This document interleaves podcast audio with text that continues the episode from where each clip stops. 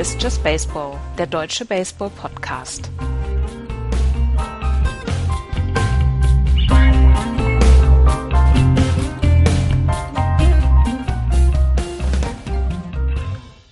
Verletzungssorgen in der MLB, wo man hinblickt. Hallo, liebe Leute, zu einer neuen Ausgabe von Just Baseball. Hallo, Florian. Guten Morgen.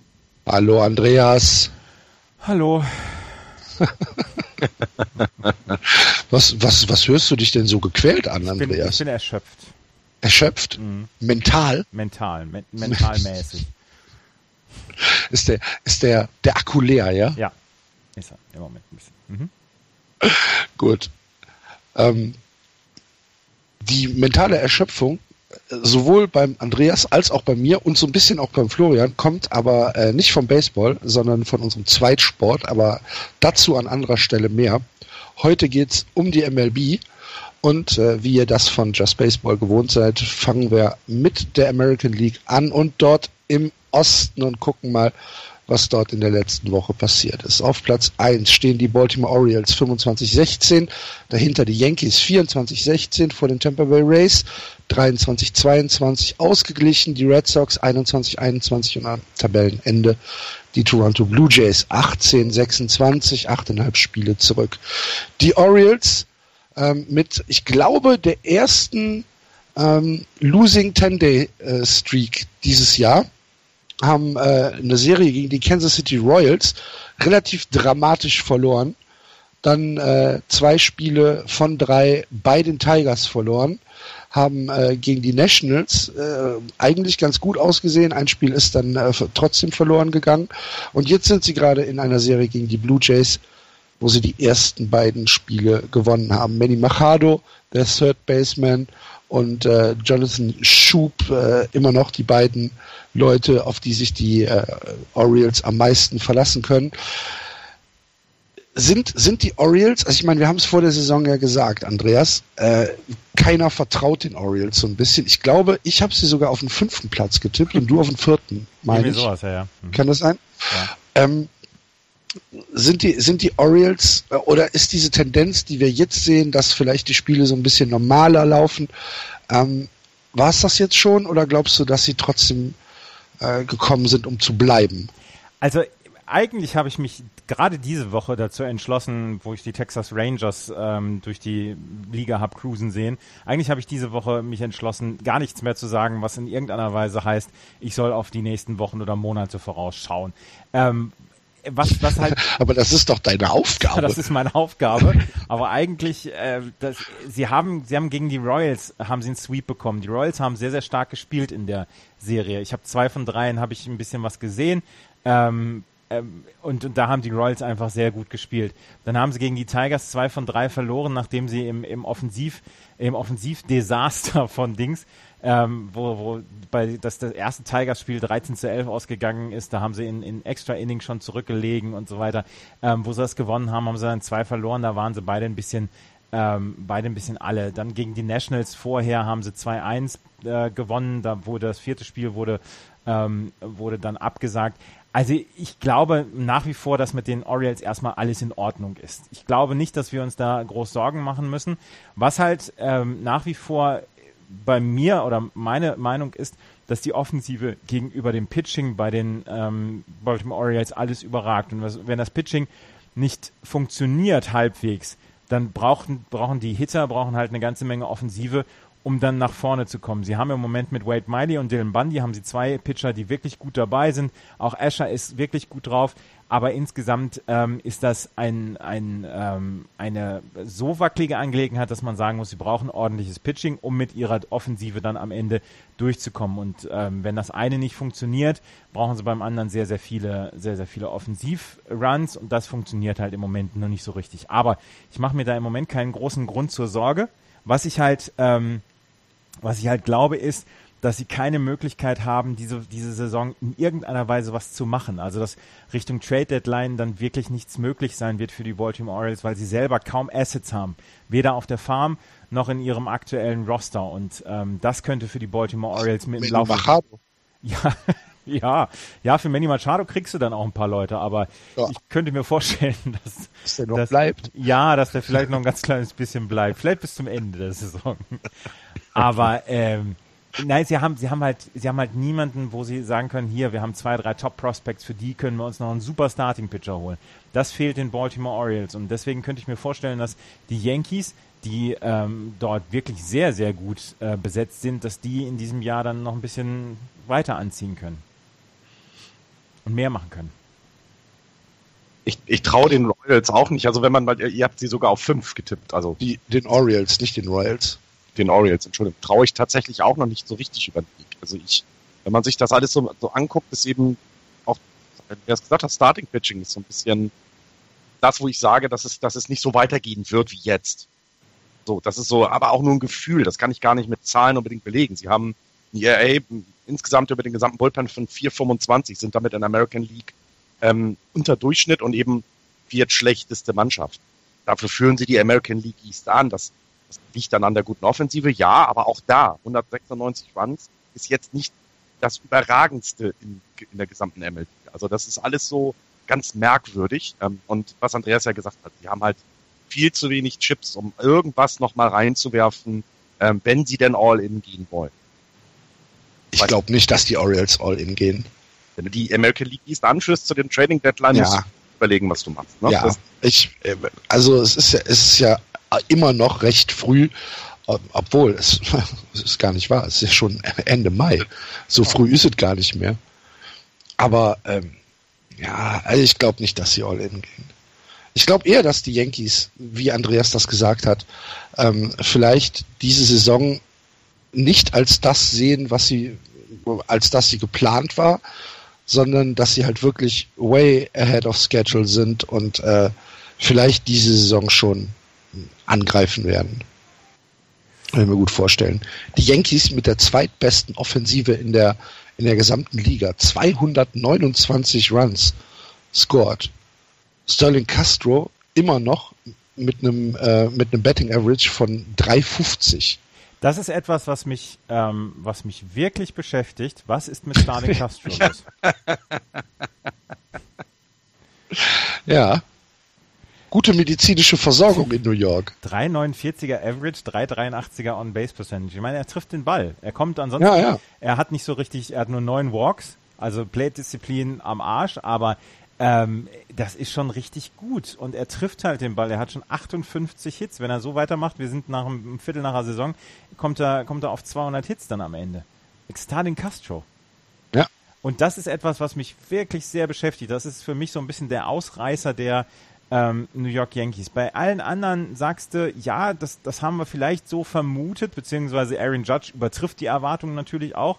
Ähm, Im Moment, ähm, du hast mit Brett Gardner, Chase Hadley zwei erfahrene Leute, die, die den, an den Ball kommen, aber Starlin Castro, der nicht unbedingt der beste Defensivspieler ist, aber dass der auf der Second Base im Moment so gut offensiv funktioniert, das ist richtig, richtig überraschend für mich. Und das, ähm, ja, kann man nur den Hut vorziehen, dass der im Moment so eine super Saison hat. Ich, ich, ich komm, kann ihm trotzdem nicht aufs Feld gucken. Wenn ich, wenn ich, wenn ich Yankees angucke und Stalin Castro steht auf der Second Base und kaut Kaugummi, als wollte er irgendwelche, als wollte er ein Holz, äh, einen Baum fällen wie ein Biber, ja. kann ich durchdrehen. Ja, kann man aggressiv werden, ne? Masahiro Tanaka. Mach den Mund zu. ja, genau. Xander Bogarts ist übrigens genauso. Das ist ja. gar die, auch ganz schlimm. Aber äh, Masahiro Tanaka, der sollte einem ähm, Sorgen machen im Moment noch mit einem 6,56er ERA. Pineda und Severino sind sehr gut drauf. Das ist, ähm, das kann man sehr gut angucken. Die, ähm, wir haben schon darüber gesprochen, das Bullpen der New York Yankees ist fantastisch. Ähm, Aroldis Chapman hatte letztens mal wieder einen, einen Start, wo er, wo er über 30 Pitches gebraucht hat, wo man dann gedacht hat, uh, der ist vielleicht so ein ganz kleines bisschen müde. Ähm, der ist jetzt, glaube ich, auch auf der DL, oder? Warte, da muss ich gleich nochmal gerade nachgucken. Aber ähm, Dylan Betanzis ist nämlich jetzt im Moment auf der, genau, Dylan Betanzis ist im Moment closer und Aroldis Chapman ist wegen einer äh, Schulterentzündung auf der DL. Der hatte letztens einen Start, wo er über 30 Pitches gehabt hat und dann ähm, sah es gar nicht so gut aus und dann haben sie ihn auf die ähm, ähm, dann haben sie auf die, ähm, haben sie ihn auf die EDL gesetzt und äh, kommt im Juni wohl erst zurück. Oh. Mhm. Das ist, das Das könnte, na gut, bei dem guten Bullpen. Ich wollte gerade sagen, ich glaube, das tut den Yankees im Moment gar nicht so richtig weh. Glaube ich auch nicht. Ja. Ja. Habt ihr gestern gesehen, wie, wie äh, Joe Girardi ähm, vom Feld geflogen ist? Ich habe nur das Video gesehen.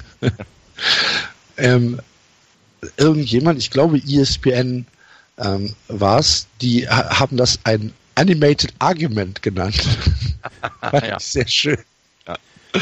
Und äh, Joe Girardi äh, mit, mit seinem, mit seinem ähm, Anger-Face Mhm. hat mir auch sehr gut gefallen. Es gibt, es gibt einige Anger Faces, die, die mir sehr gut gefallen.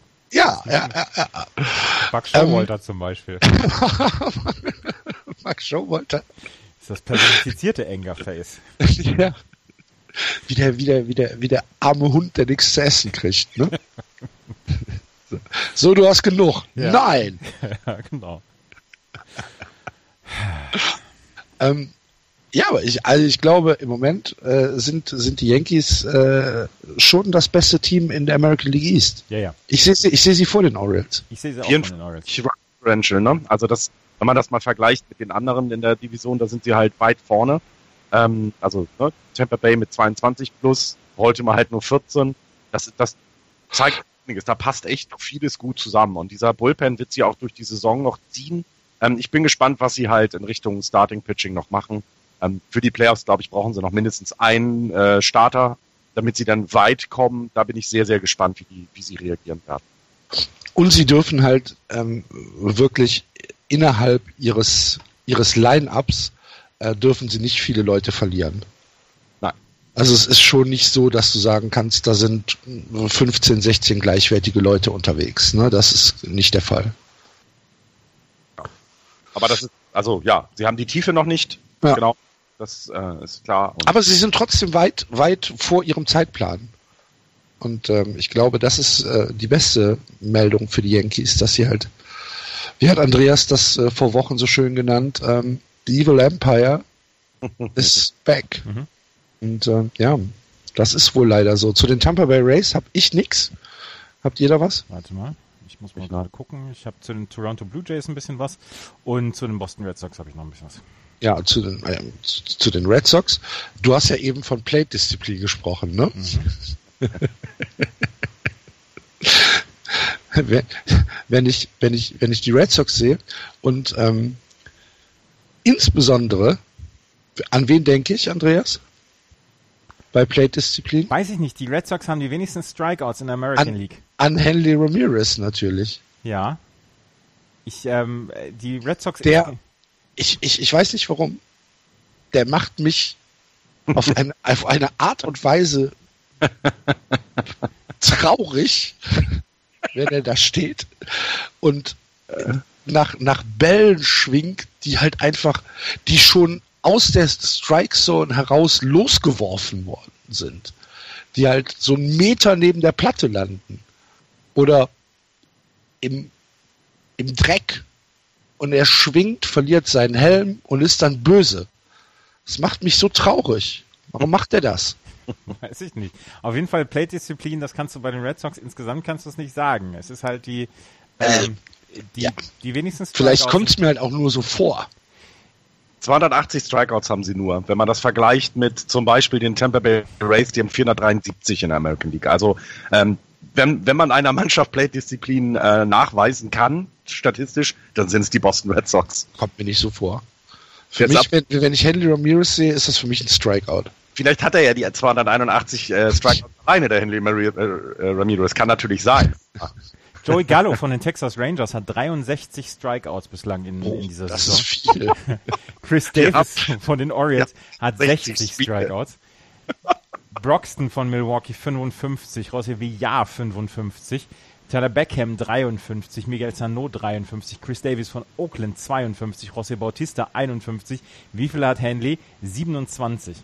Also, das, Ja, ist ja gut. Dann ist es halt einfach nur meine Wahrnehmung. Mitch Moreland, über den hättest du was sagen können. Der hat schon 40 Strikeouts diese Saison.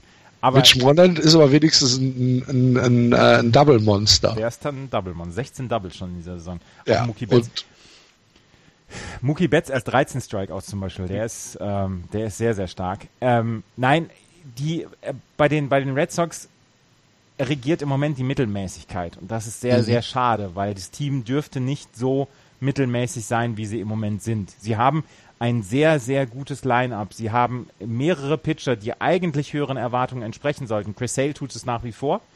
Ähm, der ist, der ist nach wie vor sehr, sehr stark. Auch äh, Rick Porcello kommt so langsam dahin. Eduardo Rodriguez ist eine, ist, finde ich, eine positive Überraschung. Was sich Drew Pomeranz da jedes Mal wieder abkneift, das, das, das verstehe ich nicht. Und der fünfte Starter ist halt im Moment noch nicht da. Da warten sie auf David Price, aber die Pitching-Tiefe haben sie im Moment noch nicht. Ähm, jemand wie Wade Miley zum Beispiel, der für Baltimore Orioles im Moment sehr, sehr gut dasteht, der wurde letztes Jahr getradet, damit sie einen äh, Reliever bekommen, der jetzt im Moment auf der DL ist. Also da, da kommen so mehrere Sachen dann auch zusammen. Ähm, David Price hat jetzt, hat jetzt 65 Pitches ähm, gepitcht in seinem ersten, in seinem ersten Rehab-Start.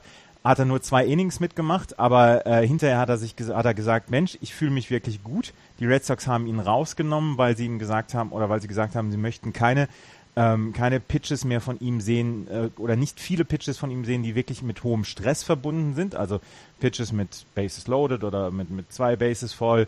Ähm, einer hat einen 14, 14 ähm, Pitches at bat gehabt gegen ihn. Und das wollten sie dann umgehen, deswegen wird er noch einen zweiten, zweiten und dritten Rehab-Start jetzt bekommen. Aber er sagte hinterher, er fühlt sich hervorragend. Und jetzt muss man gucken, wie die Schulter darauf ähm, reagiert. Und bislang, bislang sieht alles ganz gut aus. Dann wäre David Price dann auch in zwei Wochen wieder da. Und bis dahin müssen sie halt irgendwie rumwursteln. Und das Problem ist halt, dass auch die Red Sox nicht all in gehen können, weil sie auf der Farm jemanden wie Rafael Divas haben, den sie nicht gerne abgeben möchten. Und ähm, die, das, das Line-Up muss zu, zusammenkommen und die Pitcher müssen das pitchen, was sie eigentlich zu leisten imstande sind, dann könnte es dann wieder gut werden. Aber was ich eben gesagt habe, die Texas Rangers haben wir vor anderthalb Wochen schon abgesprochen, abgeschrieben vor zwei Wochen und jetzt haben sie acht Spiele in Folge gewonnen und jetzt sind jetzt wieder fett mit dabei. Es reicht eine gute Woche, dann sind sie wieder mit dabei. Ja, was mich, was mich äh, sehr, sehr skeptisch stimmt bei den, äh, bei den Red Sox, ist halt das meines Erachtens sehr, sehr mediokre Bullpen. Ähm, wir haben, egal ob es jetzt Heath Hembry ist oder Robbie Ross Jr. oder von mir aus auch äh, äh, Hector Velasquez oder wer auch immer, ähm, da werden mir zu viele Hits und zu viele Runs abgegeben im Bullpen. Ja. Das stimmt, das stimmt mich so ein bisschen skeptisch. Wann werdet ihr denn, wann, wann kommt ihr denn in einem Modus äh, äh so Richtung Panik? Also wir haben jetzt 40 Spiele rum, also ein Viertel der Saison.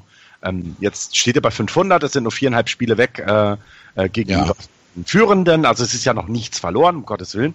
Aber wann fangt ihr denn an, so ein bisschen, ein bisschen mehr Panik zu schieben, dass die Saison doch vielleicht nicht so erfolgreich sein könnte, wie wir alle jetzt getippt haben? Also in unserem Tippspiel ähm, ist Boston der fast einstimmige äh, Sieger der, der American, als äh, einstimmig als Sieger der American League East gewählt worden und Playoff äh, äh, Quatsch World Series Teilnehmer der American League auch mit einem sehr großen Prozentsatz. Also ich denke, ähm, dass man sich schon bis zur Trading Deadline Zeit lassen sollte, bevor Panik anfangen muss. Ja, mhm. Panik hätte ich auch jetzt erst so Richtung Trading Deadline, aber wenn, wenn Mitte Juli noch so, so diese Mediokrität da auf ist, dann, ähm, dann wird bei mir so langsam auch der, der Panik-Button geschoben. Aber also im Moment, das Problem ist halt dann auch, dass die Boston Red Sox für zwei Reliever äh, sehr, sehr viele Assets abgegeben haben. Ja. Ähm, die jetzt beide auf der DL sind. Das ist auf der einen Seite Carson Smith und auf der anderen Seite Tyler Thornburg. Beide, beide kommen erst im Juni, beziehungsweise Tyler Thornburg vielleicht erst Ende des Jahres wieder. Und das sind zwei Reliever, die zusammen mit Craig Kimbrell, der im Moment und diese Saison wirklich Lights out pitcht, ähm, dass der, dass die, äh, die einfach fehlen. Kimbrell haben wir gestern drüber gesprochen, ne? Dass er ganz okay ist. ja. ja. Ähm, du kannst das so wunderbar euphorisch ausdrücken. Ja, äh, Kimbrell ist, ist tatsächlich ganz okay. Der hat einen 0,92er ERA, 19 Spiele gepitcht, 19 zwei Drittel Innings und in diesen 19 zwei Drittel Innings hat er 36 Strikeouts gehabt. Ja. Das heißt also das fast zwei Strikeouts pro Inning. Zwei, ähm, zwei Walks produziert, ne? Das ist auch Wahnsinn. Also bei den Zahlen, das ist irre. Und er hat erst sechs Hits zugelassen. Aber ähm, er hätte einen, beinahe diesen Home Run abgegeben am, oh, ja. am Freitagabend, wo Jackie Bradley Jr. einfach einen Sensationscatch gehabt hat. Vor allen Dingen, Jackie Bradley Jr. ist da richtig hochgesprungen. Ja, ja, ja, Gegen die Oakland Athletics. ja, Ähm. gegen die Oakland, äh, Oakland Athletics. Äh, es wäre ein Walkout gewesen. Genau. Ähm, den hat äh, Jackie Bradley verhindert. Ähm, ist dann aber im zehnten Inning passiert, Ja, ja, genau, der Walk-Off. Also, Keith and Bree. Aber eins Ja, möchte ich noch gerade über äh, Chris Sale sagen. 95 Strikeouts in den ersten neun Starts. Die meisten, schon wieder über zehn Ja, in genau. seinem letzten Start. die meisten Strikeouts in, ähm, in den ersten neun Starts mit einem Team seit 1893. Randy Johnson 1998 hat 96 Strikeouts gehabt. Chris Sale jetzt 95 und Randy Johnson 99 hatte 89 Strikeouts. Ja, das ist okay. Das ist gut. Ist auch, Apfel ist auch. Ja. Nur leider, nur leider reichen halt sechs Innings äh, oder sechs starke Innings von Chris Sale im Moment noch nicht. Nee. Oder nicht in jedem Spiel. Ja. Weil halt einfach ähm, das Bullpen da schon, ja, leider Gottes richtig abfällt. Muss man gucken. Ja. Aber wie, wie, wie, also wie wir eben schon gesagt haben, für Panik ist es meines Erachtens noch zu früh. Ähm, warten wir mal bis zur Trading Deadline. Aber ich meine, man sollte natürlich jetzt nicht irgendwie äh, bei der Trading Deadline 14 Spiele zurück sind, sein. Nee, das, das wäre nicht so doll. Ja, Das wäre tatsächlich eher doof, aber ähm, ich glaube auch nicht, dass das passieren wird. Nur, also drei Spiele äh, in Folge bei den Oakland Athletics verlieren, das ist dann halt, ähm, ja, schon, schon überraschend, sagen wir es mal so. Und eine ähm, negative Run Differential ist auch etwas, was wir von den Boston Red Sox so in den letzten Jahren nicht gekannt haben. Aber liegt das denn jetzt an den, also wenn man, das liegt doch dann nur an der Offensive, weil ich finde 100 Es liegt, ja, ja, absolut. Also es, es liegt zu großen Teilen an der Offensive und du merkst halt in der Offensive, dass halt so ein paar Sachen nicht klicken halt. Ne? Dass du halt, ähm, du, du- dass du zum Beispiel David Ortiz, Ortiz nicht ersetzt hast. Ne? Ähm, also Henry Ramirez ersetzt David Ortiz nicht im Ansatz. Und äh, ja, das ist halt, ist halt schon ein Problem. Es, ist, es fehlt so ein bisschen Power. Ne? Also Home Runs sind wir immer noch, äh, oder sind die Red Sox immer noch äh, sehr, sehr hinten dran. Ähm, ja, es, ist, es klickt halt im Moment noch nicht. Aber was will man auch erwarten, wenn man mit John Farrell in die Saison geht, ne, Andreas? Eine Statistik, auf die ich noch gerade zu sprechen kommen möchte, die sehr, sehr lustig ist, das ist die von Xander Bogarts. Noch keinen einzigen Home Run in dieser Saison geschlagen. Dafür ähm, dann aber vier Triples, neun Doubles, 47 Hits insgesamt und eine Slugging äh, ein OPS von über 800. Das ist ähm, tatsächlich, er ist unter den Top 50, was OPS in der Liga angeht und ist der einzige, der noch keinen Home Run geschlagen hat.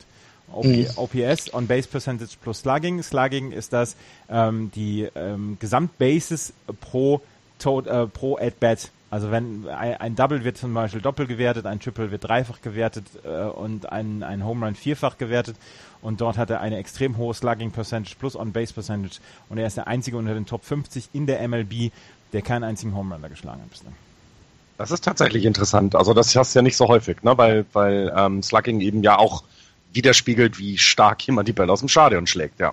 Ja, aber halt seine Extra Bases sorgen dann halt dafür, ne? wie Andreas es schon gesagt hat. Triples, das ist, äh, das ist gut. Das ist Hm. sehr, sehr gut.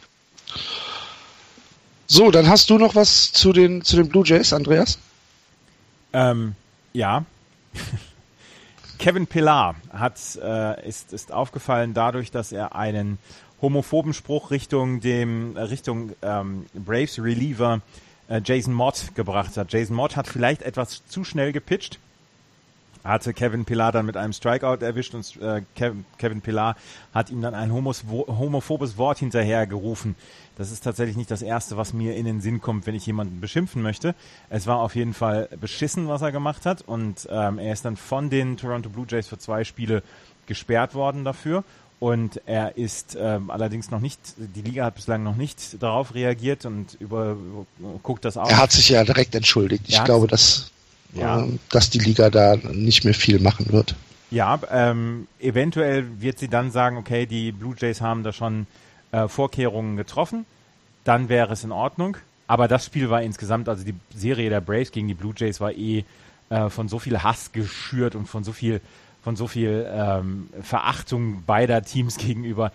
Ich weiß gar nicht, die, die Braves haben, haben sieben Hit by Pitches gehabt in der Serie. Ähm, Dings hier, José Bautista hat in einem, José. Bautista hat in einem Spiel beim, beim Stand von 3 zu 8, in dem Spiel war es auch, beim, Spiel, beim Stand von 3 zu 8 einen Home Run geschlagen und hat dann einen Batflip gebracht, der ähnlich war wie der vor zwei Jahren in den Playoffs und hat dann hinterher ähm, zwei Minuten gebraucht, um die Bases zu umrunden. Er hätte beinahe noch, äh, ist zu einem Benches Clearing geführt, weil er vom First Baseman der Braves und vom ähm, vom Catcher der Braves, von Kurt Suzuki, noch ein paar Worte mitbekommen hat. Und dann hat er hinterher gesagt, ja, mir doch egal, was sie sagen. Und hat dann aber wohl am nächsten Tag gemerkt, dass es bei 3 zu 8 ein Batflip wohl auch nicht so richtig das Beste ist. Die anderen, haben, die anderen Spieler haben eher über ihn gelacht. Auf jeden Fall, da war sehr, sehr viel böses Blut in dieser Serie.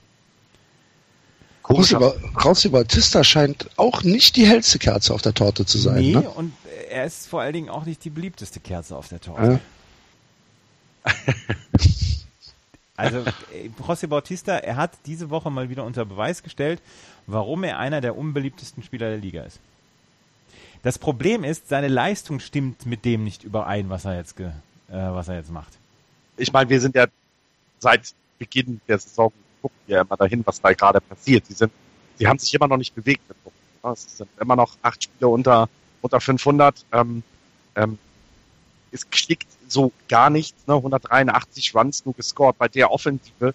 Das ist, das ist lächerlich. Also das ist, das sind, das ist traurig lächerlich, weil äh, die haben so viel Potenzial und da wird im Moment, also irgendwas scheint da komplett schief zu laufen in Toronto. Irgendwie ist das Wasser nicht, ich weiß es. Es ist, es ist Wahnsinn, wenn du jemanden hast äh, in, in deiner Mannschaft wie eben Bautista oder Morales oder wen nimmst du noch alle durch, die, die einfach nicht produzieren. Das ist ja Wahnsinn. Der Einzige, der ein bisschen rausguckt, ist eben Kevin Pillar, der ähm, jetzt eben negativ aufgefallen ist, aber sonst ja noch eine ganz gute Saison äh, äh spielt, aber der Rest ist ja Wahnsinn. Justin Smoke macht noch eine ganz gute Saison. Ja. Ja, gut, ja. Aber, aber ja, der Rest hast du schon gesagt, ja, das stimmt schon und das ist, das ist halt, na, ich, ich weiß auch nicht, wie das da weitergehen soll. Also ähm, auch hier kann man jetzt sagen, lass sie mal eine gute Woche haben. Das haben die Rangers gezeigt. Das geht, ja. Ähm, und es ist eben so viel Potenzial da, dass man das auch eigentlich irgendwann mal erwarten muss. Es kann doch nicht sein, dass solche ähm, ähm, ähm Spieler wie eben Bautista oder wie die alle, alle anderen angesprochenen so unter, unter Wert sich verkaufen. Das, das kann doch eigentlich gar nicht so lange andauern. Ich kann es halt nur jede Woche wiederholen, was Axel eben gesagt hat, dass den Red Sox David Ortiz fehlt, fehlt den Blue Jays halt entweder Inkarnation an allen ja. Ecken und Enden. Ja, ja.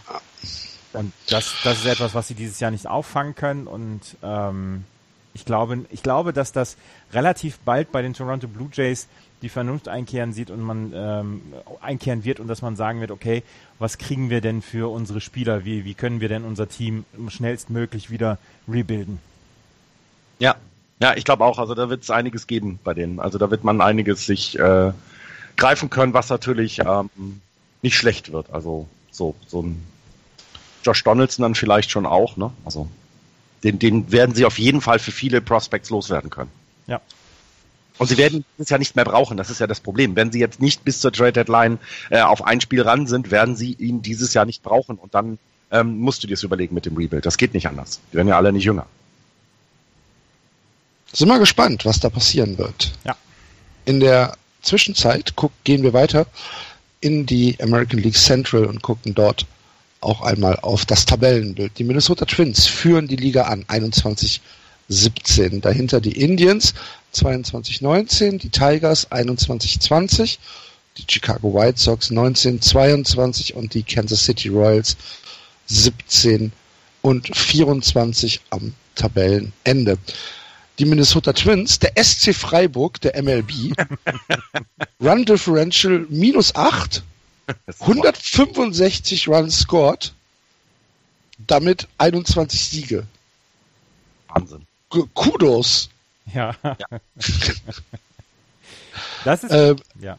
Äh, Betting, Betting Leader ist äh, Miguel Sano, ähm, 2,99 als Betting Average, No BP von 4,26, äh, 10 Home Runs und 30 Runs betted in. Er ist im Prinzip ja die Offense der, ähm, der Minnesota Twins.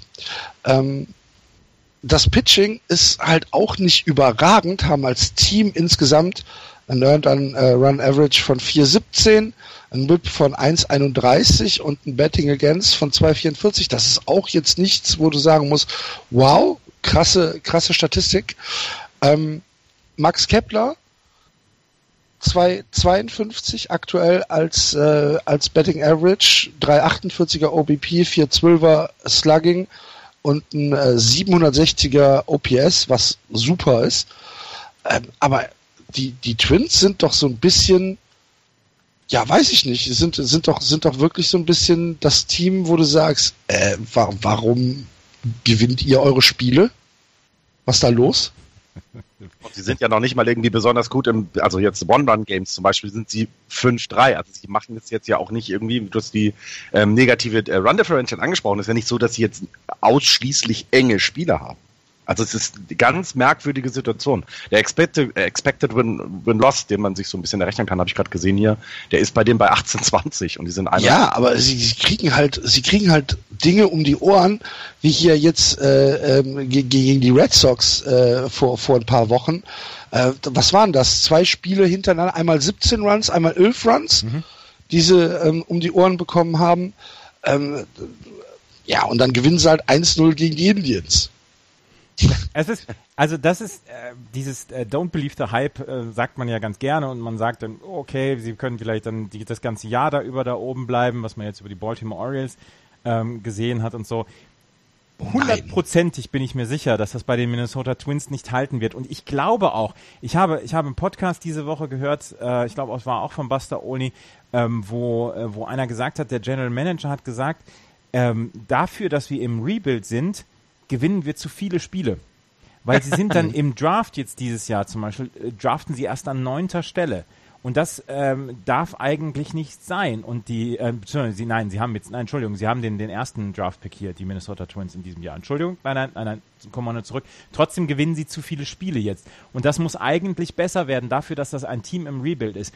Wen sie allerdings jetzt relativ bald zu Prospects ummünzen müssen, das ist Irvin Santana der einfach einen unfassbar guten Start bislang in dieser Saison hatte. Ähm, 207 ERA, der hatte bei seinem, äh, vor seinem letzten Start hatte er sogar einen 1,5er ERA mit 54 Innings pitched, ähm, 23 Hits, 21 Walks, 41 Strikeouts und nur 6 Home Runs abgegeben. Jetzt ist das mal ein bisschen schlechter geworden, aber sein Whip ist immer noch unter 1 und ähm, den müssen sie relativ schnell dann auch ähm, einkassieren und dann laufen, ganz, ganz schnell laufen damit es keiner sieht, dass Irvin Santana eigentlich auf einer Glücksstrecke ist dieses Jahr. Mit so beiden Händen in der Luft, ne? Ja, genau. Schlackernd. Ja, genau. Um die Ecke laufen. Ja. Aber bisher, ja, also ich würde ja, ich würde ja der, ähm, der Franchise, wie sie bisher gearbeitet hat, auch zutrauen, dass sie genau das machen, ne? Also die, man muss ja sagen, der Rebuild bei den Twins läuft ja bisher sehr, sehr gut. Also sie haben vernünftige Spieler zusammengeholt. Sie, ne, das hast ja selber gesagt, dadurch, dass sie jetzt wieder so einen hohen Pick haben, kommt viel auf die Farm auch noch dazu. Das wirkt ja alles sehr durchdacht und wahrscheinlich werden sie ihnen dann irgendwie versuchen, wirklich für viele Tüten Erdnüsse loszuwerden, ja. Ja. Also die Minnesota Twins werden an Nummer 1 draften, Entschuldigung. Die Milwaukee Brewers, bei denen war es so, dass sie in einem Rebuild sind. Entschuldigung, da habe ich den Ringer-Podcast diese Woche gehört. Und die so. Milwaukee Brewers haben gesagt, wir sind im Rebuild wir picken an neunter Stelle und wir gewinnen viel zu viele Spiele. So war es nämlich. Entschuldigung. Gut. So, dann äh, gucken wir doch mal, was die Cleveland Indians so machen. Äh, haben jetzt äh, äh eine Serie gegen die Astros, ähm, wo sie die ersten beiden Spiele gewonnen haben. Hat mich viel Geld gekostet. Äh, vor allen Dingen das erste Spiel. Ähm, weil es tatsächlich das einzige Spiel war, was ich da falsch getippt habe. Aber, aber, aber, Cleveland gegen Houston ist kein Spiel, was ich tippen würde oder was ich wetten würde. Äh, doch, ich habe, es ist ja, es war ja in Houston ja. und ähm, die hatten, ich glaube, eine 240er Quote. Cleveland 310 und Houston 240 und das war intriguing. Das, nee, das ist keine Serie, bei der ich Geld setze. ja, weil die beiden Mannschaften eigentlich sehr, sehr gut beide sind. Ja, hat mich trotzdem geärgert, Andreas. ich weiß das, aber du hast mich ja auch vorher nicht gefragt. Ich frag dich gar nie wieder irgendwas. Du hast mich beim Tennis gefragt und ich habe dir ja. meine ehrliche Meinung gesagt. Und, äh. Das ist eine, eine ganz kurze, wirklich lustige Geschichte. Ähm, ich frage den Andreas, wer denn, auf wen er tippt. Äh, wer, was war es? Team gegen Djokovic? Nee, nee, nee, das war Kuznetsova, das war. Nee, nee, nee, nee, nee, nee, nee. Kuznetsova, hast, nee, hast du vorher gesagt, auf die habe ich getippt. Ja, ja, genau. Und dann, dann äh, hat, die, hat die verloren. Nein, aber ich habe dich doch gefragt, bei Team gegen wen? Ich weiß Ich meine gegen, ich meine gegen Djokovic. Ja? Und dann hast du gesagt Team. Mhm. Und in dem Moment wollte ich halt äh, einen Zehner auf Djokovic setzen. Und in dem Moment, wo ich da 10 Euro eingebe, wird die Siegwette gesperrt. Kein Witz. dann habe ich es sein gelassen. Ja. Zum Glück, weil Team gewonnen hat. Aber als wenn sie, als wenn sie bei dir mitlesen würden. Mhm. Weißt du, Djokovic, oh, oh, oh, der Thies sagt, Team gewinnt, dann müssen wir jetzt erstmal, müssen wir erstmal, müssen wir erstmal sperren, müssen wir erstmal drüber grübeln, was wir jetzt machen. Ja. Ja, gut, zurück zum Baseball. Cleveland. Francisco Lindor, guter Shortstop, ähm, macht äh, eine gute Saison und äh, Michael, Michael Brantley äh, überrascht mich. Immer wieder. Jedes Mal aufs Neue. Ich finde es so toll, dass der eine gute Saison hat. Weil der Michael so lange, Brantley? Michael Brantley, weil der so lange verletzt war. Und jetzt kommt er zurück und äh, spielt, als wäre nichts gewesen. 34 Spiele hat er zwar erst, also in sieben Spielen hat er ausgesetzt. Die, sie werden ihn dann tatsächlich dann auch so ein bisschen ähm, behutsamer ähm, durch die Saison ziehen, aber ähm, ich finde es ich find's toll, dass, dass er gut ist und dass die Offensive, an der liegt es ja auch im Moment nicht, auch wenn Edwin Incarnation noch nicht heiß gelaufen ist. Aber Aber das nicht sagen. Also das ist ja, ne, das ist auch krass. Er, er er fehlt Toronto, aber der läuft nicht heiß, ne? Der ist äh, unter 200 im Moment. Eine 1,99er Betting Average. Nicht gut. ja, ähm, Ja, Sie macht dann aber in manchen Spielen trotzdem den Unterschied, weil er dann halt einfach mal den entscheidenden Home Run schlägt. Genau. Ja. Was mich als als ähm, äh, was, was mich als Cleveland Indians Fan den den Propeller anschmeißen lassen würde, ist, dass sie trotz eines wirklich miesen Pitchings in dieser Saison, trotzdem, dass manche Spieler noch nicht heiß gelaufen sind, drei Spiele über 500, 500 sind und in der in der Division hinter Minnesota n- 0,5 Spiele zurück sind. Das würde, da, da würde ich, da würde ich mit breiten Backen durch oder mit dicken Backen würde ich da durch die Gegend laufen und würde sagen, Leute, ihr könnt uns gar nichts. genau. Ja, weil, also die, das Pitching ist nicht so gut, das hast du angesprochen. Wenn man aber schaut, dass sie nur 162 Runs gegen sich bekommen haben, sind sie damit äh, nach äh, Houston die beste Mannschaft in der, in der American League. Also die Defensive scheint auch einiges dann zusammenzuhalten. Ne? Aber Also wenn ihr ich- es anguckt, Trevor Bauer, Trevor Bauer hat noch keinen, keinen ordentlichen Start hingelegt, Danny Salazar hat noch keinen ordentlichen Start hingelegt, Josh Tomlin hat noch keinen ordentlichen Start hingelegt und Corey Kluber ist auch noch nicht gut dabei. Und du hast nur mit Carlos Carrasco einen Starting-Pitcher, auf den du dich im Moment verlassen kannst, plus ein fantastisches, ein fantastisches Bullpen. Ähm, dann ist das, was sie im Moment machen, plus, wie gesagt, mediokren ähm, Offensivstatistiken, ist das im Moment alles völlig in Ordnung. Da ich überhaupt kein, kein, kein Funken Grund zur Sorge. Da wird auch noch ein bisschen was kommen, denke ich auch. Also die Indians werden auf jeden Fall ähm, diese, die, die, diese schlechte Offensivleistung so nicht durch die Saison ziehen. Das glaube, da glaube ich nicht dran. Ja. Ähm, die schonen sich auch noch, also für mich fühlt sich das so ein bisschen an, alle so ein bisschen auf, auf äh, Standgas ähm, und dann Richtung zweite Saisonhälfte wird dann vernünftig angegriffen, so dass man den Run in die World Series wieder starten kann. So sieht, so wirkt das auf mich und sie kriegen es im Moment ganz gut hin, wie du gesagt hast. Ein halbes Spiel nur zurück. Ähm, immer noch ähm, den, also den direkten Konkurrenten um den Titel, der ist nah bei mit, mit De- Detroit, Minnesota traue ich das nicht zu. Also läuft echt perfekt für die im Moment.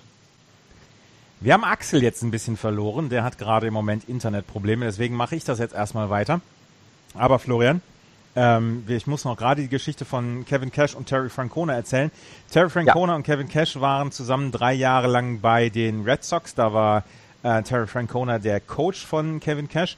Und ähm, Kevin Cash ist jetzt Coach der äh, Tampa Bay Rays. Und immer wenn die Rays in den Ballpark ins Progressive Field zu den Indians kommen, dann ähm, gibt es einen kleinen Prank von, äh, von Terry Francona, der an der Anzeigetafel dann äh, einen kleinen Diss gegen Kevin Cash bringt. Und zum Beispiel der letzte Diss war auf dem, auf dem äh, Jumbotron der, der Cleveland Indians. How bad is Kevin Cash at the plate? Cash Career Betting Stats 183, Betting Average 248 on Base, 278 slugging. In the history of Major League Baseball, among all non-pitchers with at least 650 plate appearances, Kevin Cash, Cash is the fifth worst OPS plus of all time. Das ist schön.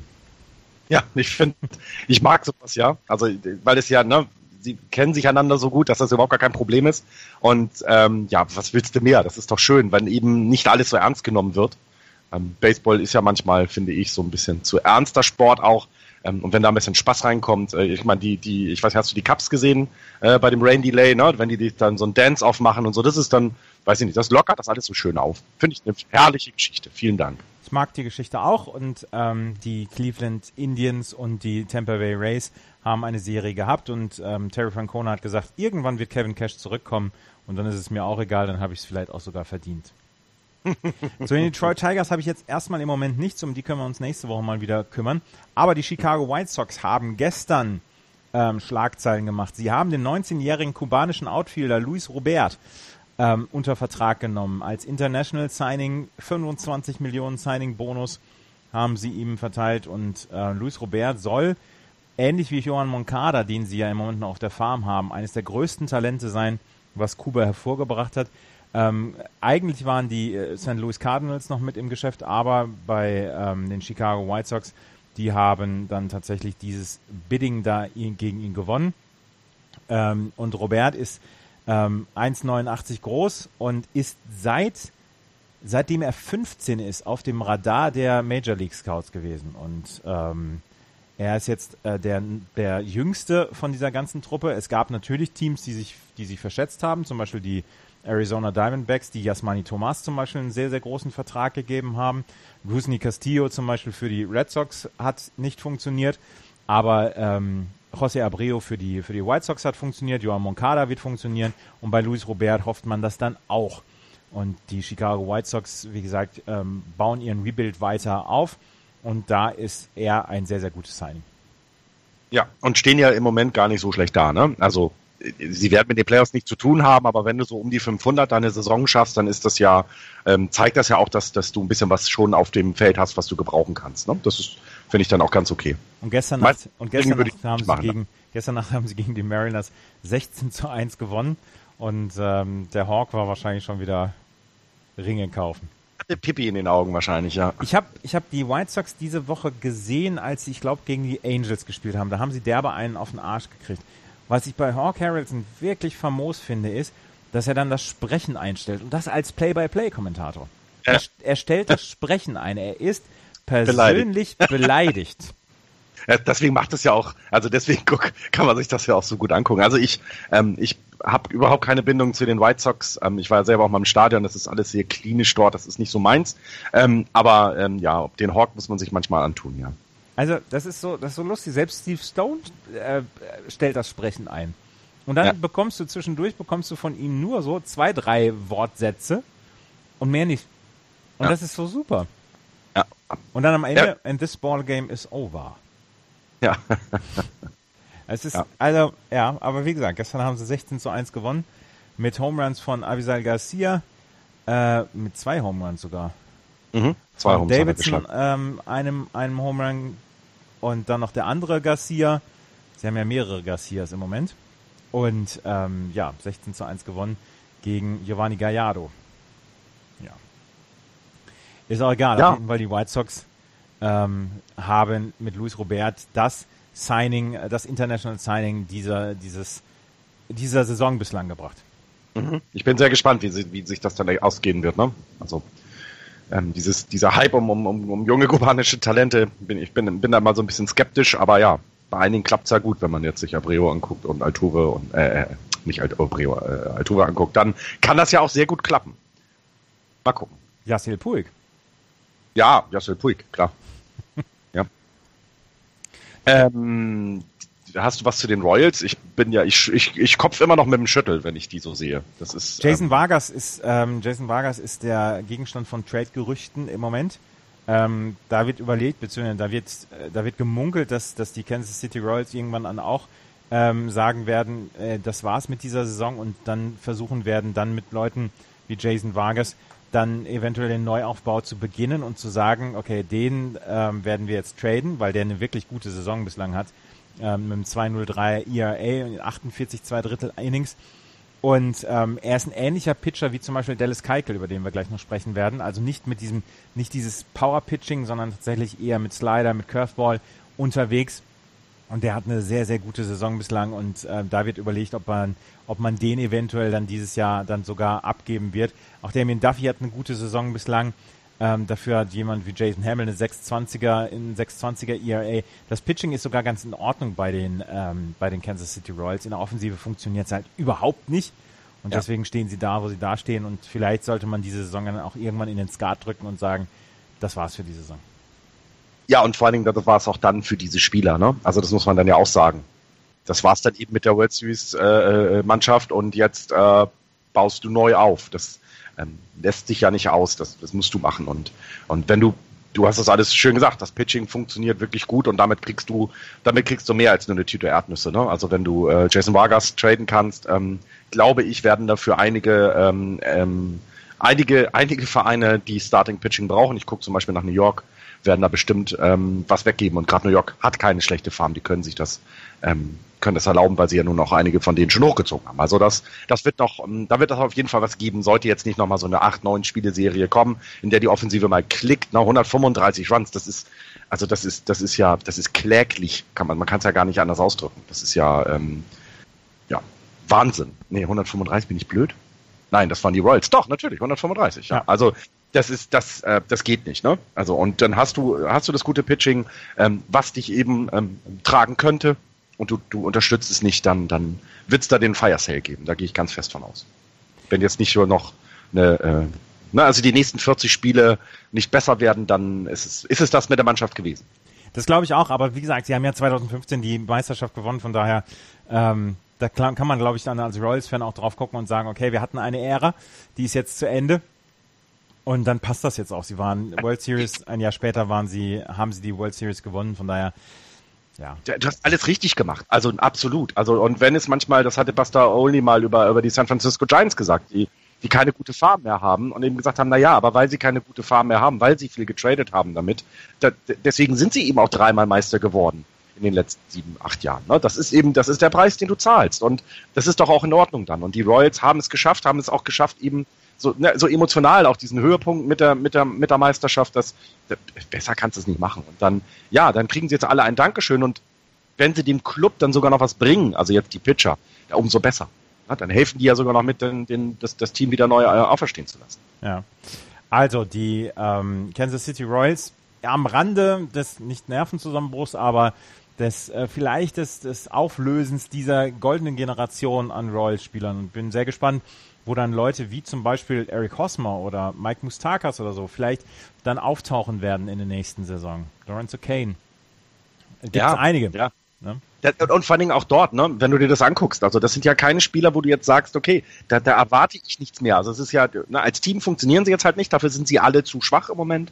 Vielleicht auch eben schon über ihren Zenit aber so ein, ein Einzel kann ja trotzdem noch mal was bewirken. Wenn du eben ein bisschen, ein bisschen Tiefe auf der Bank brauchst zum Beispiel, kannst du eben so Leute dann auch mal äh, wunderbar holen. Also die werden ja jetzt nicht äh, aus Abstellgleis gestellt. Das ist halt, ja, die, die Championship-Ära ist, Ära ist vorbei und jetzt geht's weiter und das ist auch völlig gut. Also die machen's, die moderieren das ja alles ganz gut. Also man hört ja nicht viel. Ja, Gut, dann lass uns mal in die American League West gehen. Dort führen die Houston Astros weiterhin mit 29 Siegen und 14 Niederlagen. Sie haben jetzt gegen Cleveland gestern verloren. Gestern um diese Zeit hatten sie den gleichen Rekord wie die Chicago Cubs letztes Jahr nach 42 Spielen. Die Texas Rangers auf 23 und 21 haben zwischendurch 10 Spiele in dieser Saison gewonnen.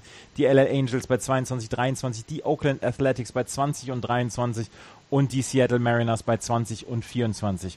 Ich habe es gerade eben gesagt, die Houston Astros waren ähm, gestern mit dem gleichen Rekord unterwegs wie letztes Jahr die Chicago Cubs nach 42 Spielen. Es gibt dieses Lustige, und das habe ich gestern auf unserem Twitter-Account JB-Podcast äh, gebracht. Es gab 2014 gab es das äh, Cover der Sports Illustrated, nachdem sie den Rebuild der ähm, Astros sich angeguckt haben und dann darunter geschrieben haben, ähm, herzlich willkommen oder beziehungsweise dürfen wir vorstellen den World Series Sieger 2017 die Houston Astros. Das fand ich mhm. sehr, sehr mutig damals. Und wir haben ja auch damals darüber gesprochen, über 0,0% Einschaltquote und so weiter. Und die Houston Astros haben jetzt die ersten zwei Spiele gegen Cleveland verloren, ja. Und trotzdem sind sie nach wie vor das beste Team im Moment in der Liga. Und das nicht zufällig.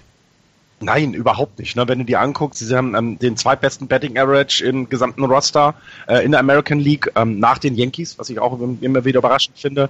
Ähm, Sie haben eine, ein, ein Run Differential von äh, plus 56, was eben zeigt, ne, die Offensive klickt mit 214 Runs und die Defensive schafft es eben auch. Das Pitching ist so gut, dass sie nur 158 Runs zulassen. Wir erinnern uns, die Astros haben noch nicht mal 135 oder haben nur 135 Runs gescored. Also das ist schon, das, das, das kann sich alles, das kann sich alles blicken lassen. Und so zwei Niederlagen jetzt gegen Cleveland, ja, das passiert natürlich. Das hast du über die lange Saison eben. Aber sie sind das Team, was du in der American League schlagen musst, um in die World Series zu kommen. Das glaube ich, ich auch und ich glaube auch, dass sie dieses Jahr sehr, sehr aggressiv sein werden, was die, ähm, was die Trading Deadline angeht. Es gibt ein paar Pitcher, die dieses Jahr auf den Markt kommen, vielleicht sogar Rentals, vielleicht sogar Leute, die, ähm, die noch einen längeren Vertrag haben. Aber ich gehe davon aus, dass die Houston Astros jetzt ihre Chance sehen und sehen, dass sie im Moment das beste Team sind, dass sie im Moment ein unglaublich gutes Offensivfeuerwerk abliefern können, was Carlos Correa und José Altuve abliefern. José Altuve hatte jetzt übrigens sein erstes Four-Hit-Game diese Saison. Letztes Jahr hatte er acht davon. Hm. Ähm, dass, acht Betting Average. Ja. Dass, dass die einfach, dass die einfach jetzt in, ähm, in einer Phase sind, wo sie sagen, jetzt müssen wir, jetzt müssen wir dafür sorgen, dass wir das hier unterfüttern können und dass sie dann auch hinter, hinter Pitchern her sein werden zum zur Trading Late Line. Aber gestern gab es dann die, ähm, die Nachricht, dass Dallas Keuchel, oder diese Woche gab es die Nachricht, dass Dallas Keuchel auf die 10-Day-DL gesetzt worden ist, weil er einen eingeklemmten Nerv im Rücken hat oder im Nacken und ähm, dass er ähm, zum 17. Mai auf die DL gesetzt worden ist. Also es könnte sein, dass er am 27. Mai nächste Woche Samstag schon wieder zurückkommt. Aber das wäre, das wäre natürlich bitter, wenn er ausfallen würde, weil er einfach eine unglaublich gute Saison bislang hat. Und er ist in dieser Form von 2015 und damals hat er alles, hat er alles kaputt gepitcht. Er hat einen 1,84er ERA nach 63 zwei Drittel Innings in neun Starts. Und das ist einfach überragend gut. Absolut. Absolut. Das wird sich jetzt über die zehn Tage nicht unbedingt treffen. Ja, aber sollte es länger gehen, ja, dann, dann, dann musst du wirklich sehr, sehr aggressiv werden auf der Tra äh, zur Trade Headline. Wie gesagt, Dallas Keuchel ist jetzt auf der DL. Sie werden sich Pitching-Hilfe holen müssen, aber ähm, im Moment passt alles. Lance McCullers ist sehr, sehr gut drauf im Moment. Äh, Chris Stevenski auf der, äh, im Bullpen liefert zwischendurch mehrere Innings, wenn äh, ein Starter nicht, nicht gut spielt. Ähm, das ist, Ken Giles hat elf seiner zwölf Saving Opportunities bislang ähm, gebracht. Also die, ähm, die Mannschaft ist sehr, sehr ausgeglichen besetzt und ja, wir können es nur die, jede Woche wiederholen. Das wird bis zum Ende der Saison so bleiben, gehen wir davon aus. Und die Houston Astros sind im Moment die beste Mannschaft in der American League. Ja, absolut. Ähm, aber auch hier, ne, das ist ja auch so schön zu sehen, von langer Hand geplant, wie du es eben erwähnt hattest. Ähm, sie haben sich äh, dem, dem, sie haben den Rebuild ernst genommen, ähm, äh, äh wie du es beschrieben hast, und, und jetzt zahlt es sich aus. Und das äh, besser kannst du es nicht machen tatsächlich. Also äh, das ist ja fast schon, ähm, ähm, das kannst du ja fast schon als Buch dann verkaufen. Wie baue ich eine Franchise wieder auf? Und ähm, ja, und sie werden ja auch angenommen. Also das ist ja das Gute. Sie haben ja weiterhin genug Zuschauer, die dann auch mal zugucken. Mhm. Die Texas Rangers hatten jetzt zehn Spiele hintereinander gewonnen, bis sie letzte Nacht gegen Detroit verloren haben, 9 zu 3. Vorher haben sie mit zehn verschiedenen Pitcher zehn verschiedene Siege geholt. Das fand ich sehr, sehr lustig. Zehn verschiedene Pitcher haben die Siege für die ähm, Texas Rangers geholt und haben damit gesorgt, dass die Rangers wieder direkt im Rennen sind um die ähm, American League West, beziehungsweise dann um die Wildcard, wenn man davon ausgeht, dass die Houston Astros jetzt schon ein Stück weg sind. Aber ähm, wer sehr, sehr viel Aufsehen, für sehr, sehr viel Aufsehen sorgt, das ist im Moment Yu Darvish, der in seinem letzten Karriere, äh, in seinem letzten Vertragsjahr ist. Er wird nach dieser Saison Free Agent. Er wird wohl einer der Top Free Agents sein, der Pitching-Klasse von 2017 oder der Free Agent-Klasse von 2017, 2018. Und er pitcht genauso. 276er ERA in 58 zwei Drittel Innings, hat erst 41 Hits abgegeben, einen 1,09er Whip und einen 1,99er Average gegen sich. Ähm, er ist einer derer, die jetzt wieder aufgekommen sind. Andrew Cashner ist sehr, sehr gut gestartet hier in die Saison.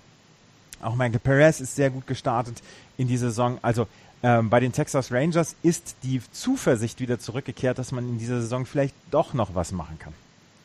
Ja, und ähm, das, das, ähm, das ist ja alles sehr ausgeglichen, auch genau wie bei Houston. Ne? Wenn man sich anguckt, 210 äh, Runs scored in der Offensive, 188 nur, nur dann eben gefangen. Also das, das, das ist sehr, sehr gut und auch dort bin ich ganz, ganz gespannt, wie sie diesen, diesen, diesen Run auf die Playoffs dann angehen werden. Also ähm, sie müssen noch was tun dann, glaube ich. Also sie, wenn du selber sagst, ja mit zehn verschiedenen Pitchern ähm, zehn verschiedene Siege geholt. Ne? Das ist schon, also das ist alles okay, aber es muss dich ja in die Playoffs auch tragen oder durch die Playoffs tragen. Und ähm, da, da kann man auch ganz, ganz gespannt sein, wie die ähm, mit diesen Erfolgen jetzt umgehen werden. Dann ähm, auch die Mannschaft ist jetzt nicht unbedingt die jüngste und auch nicht jetzt quasi auf dem äh, auf dem Weg zum Rebuild, sondern das ist halt schon eine eine eine etwas ältere Truppe, die sie da zusammengestellt haben, ähm, die jetzt vielleicht ihren letzten Run auf die Playoffs schaffen. Ne?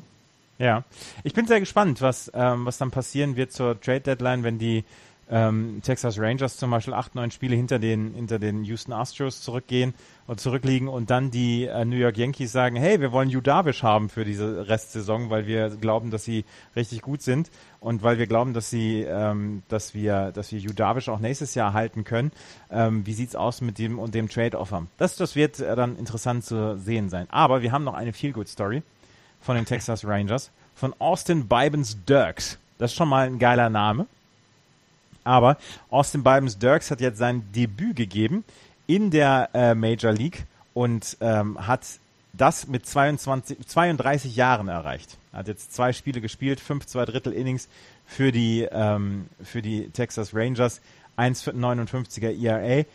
Äh, 32 Jahre alt, sein Debüt in der Major League und elf Saisons in den Minors verbracht, davon acht Saisons in AAA und wurde niemals beachtet für für das Major League Team. Und jetzt ist er hochgezogen worden und hat gleich in seinen ersten zwei Starts gute Zahlen abgeliefert und ähm, ja, mit 32 sein Debüt zu schaffen, das ist auch geil. Ja, und es vor allen Dingen ja dann auch so ein, also jetzt wirkt es ja nicht als, ja komm, dann nehmen wir dich mal mit hoch, du bist so lange schon bei uns, sondern er hat ja dann entsprechend auch gleich was äh, produziert, ne, wie du erzählt hast. Also das ist doch, ist doch schön, ja. Sehr, sehr nett. Ja, ich mag die Geschichte auch sehr gerne. Das waren die Texas Rangers. Über die Angels, Oakland und Seattle habe ich im Moment nichts, außer dass die Seattle Mariners, wie gesagt, letzte Nacht 16 zu 1 gegen Chicago verloren haben. Ähm, da läuft im Moment auch nur die Nase. Bei den Oakland Athletics habe ich auch im Moment nichts, außer dass sie drei Spiele gegen die Red Sox gewonnen haben. Und bei den LA Angels ist Mike Trout halt, ja. Mike Trout. Mike Trout. ähm, ja. Ich habe Mike Trout am, am At-Bat erlebt ich stand an der First Base und er stand at bat. Das ist dann schon sehr cool. Ich spiele ja MLB The Show, was ich nur empfehlen kann für PlayStation und bin gerade, äh, bin letzte Woche aus der Double A direkt zu den Mariners hochgezogen worden, ähm, hatte dann auch gleich in meinem ersten at bat den Double, also ne, und dann läuft so ein Albert Puchol an dir vorbei beim äh, äh in, in dein Aus, ne, weil du an der First Base stehst. Das ist schon sehr beeindruckend. Das macht schon sehr viel Spaß. Ja, Florian ist auf einem Videospiel neben Mike Trout hergelaufen. Oder neben Albert Puchholz. Ja, das ist geil. ja, bestimmt. Ja, wenn du, weil das die, also man muss ja sagen, diese die Atmosphäre, die sie rüberbringen, ist fantastisch. Also diese diese Ballpark-Atmosphäre. Und wenn dann sie, so now at bat Mike Trout, dann zuckst du schon erstmal etwas zusammen, weil ja, das ist schon sehr nett. Gibt es das gut. eigentlich auch für einen PC? Weil ich habe ja keine Playstation. Das weiß ich nicht. Das weiß ich. Aber bestimmt. Ich habe ja, ich hab ja Out of the Park. Das ist ja, ja. eher das Managerspiel. Ja, das, äh, hat, das bieten die hier auch an. Ähm, MLB The Show hat auch ein Man Managerspiel. Das ist aber das, was ich dann als nächstes, äh, da will ich dann mal eine ganz schlechte Franchise nach ganz oben führen. Ja, mach das. Ich habe die Red Sox nämlich nach ganz unten geführt bislang. du solltest nicht nach äh, äh Sympathie aufstellen, sondern nach Leistung. ja, ja, ja. Das, ähm, das ist vielleicht, vielleicht besser. ähm, gehen wir in die, in die National League? Ich habe zu den Ace und äh, Angels und Mariners tatsächlich nichts leider. Dann gehen wir in die National League East. Die Washington Nationals führen mit 25 Siegen, 17 Niederlagen vor den Atlanta Braves. 18 und 22 die New York Mets, 18 und 23 den Philadelphia Phillies, 15 und 25 und den Miami Marlins mit 15 und 27. Und ich möchte jetzt aus unserer WhatsApp-Gruppe äh, möchte ich zitieren, wo wir gesagt haben, die, äh, ich glaube Axel war das, der gesagt hat, eigentlich können wir die National League East doch schon abschließen. Und da habe ich ja auch gesagt, ja, dann können sie auch austrudeln. Seitdem haben sie nicht mehr gewonnen, die Washington Nationals. Die letzten vier Spiele verloren. Sie haben jetzt gegen die Atlanta Braves zwei Spiele verloren, die noch den Verlust von Freddie Freeman verkraften müssen. Aber die Washington Nationals, und trotzdem führen sie im Moment noch mit sechs Spielen Vorsprung. Da wird nichts passieren, oder, diese Saison? Das ist eine der schlechtesten äh, Ligen im Moment, das muss man so sagen. Also mit einer der besten Mannschaften, den Nationals.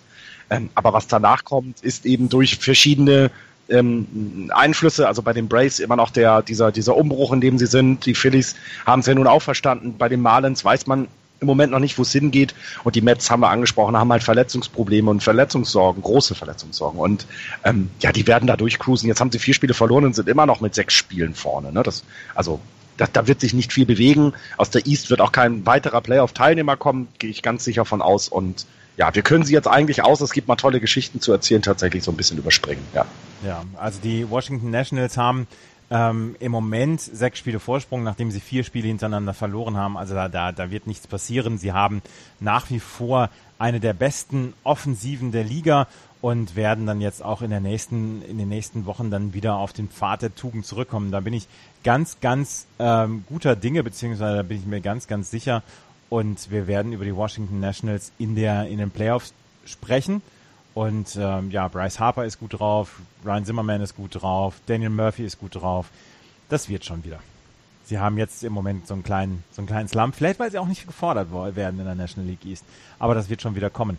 Bei den Miami Marlins, äh, auch so, die, da überspringe ich jetzt gerade, nein, wir wollen zu den Atlanta Braves kommen. Die Atlanta Braves haben einen ganz, ganz schlimmen Verlust hinzunehmen. Sie werden ja. sich nicht für die Playoffs qualifizieren, aber sie hatten mit Freddie Freeman bislang jemanden, der einer der besten Hitter dieser Liga war und der tatsächlich auch in dieses Gespräch um National League MVP dann äh, mit reingekommen ist, ähm, der einfach in seinen ersten in seinen ersten 37 Spielen hier fantastische Zahlen abgeliefert hat.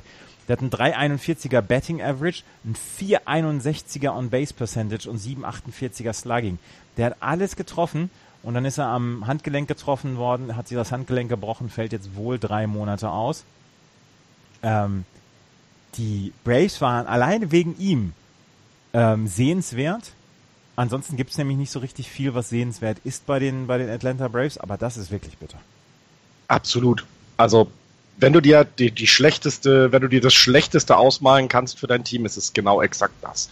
Also Matt Campbell ist noch äh, mit seinem 346er Betting Average ähm, ähm, jemand, wo man sagt, ja okay, der, der produziert was, aber also Freddie Freeman ist ja eher das Gesicht von Atlanta, als es eben Matt Camp jemals sein wird. Und ja, das ist sehr, sehr schade. Das tut mir echt leid weil du es ja selber gesagt hast, das waren, das war so die, die Möglichkeit, sich das mal anzugucken, äh, ohne dass man äh, vor Grauen wegschauen sollte wie in den letzten Jahren. Also ähm, es ist ein bisschen schade, ähm, aber es wird sie in ihrem Prozess ja nicht stören. Also das ist dann jetzt so und dann lass ihn mal gesund werden, dann spielt er die restliche Saison gut durch, alles gut und ähm, die Braves können weiter umbauen. Sein Weighted on Base Average mit 4,76 seit letztem Juni war der beste in der kompletten Liga. Dahinter Joey Votto mit einem 4,58er. Weighted on Base Average Trout, Mike Trout 4,53, Josh Donaldson 4,35, Charlie Blackman 4,21. Er ist, seit dieser Saison ist er der ähm, Führende in der Slugging Percentage mit einem 7,48er Slugging Percentage. 4,61er on Base Percentage ist Zweiter und 2,5 Wins above Replacement war Dritter in dieser Major League. Und das ist etwas, das ist eine unfassbare Statistik von ihm. Und deswegen ist es ein so großer und herber Verlust für die Atlanta Braves, dass sie ihn verloren haben.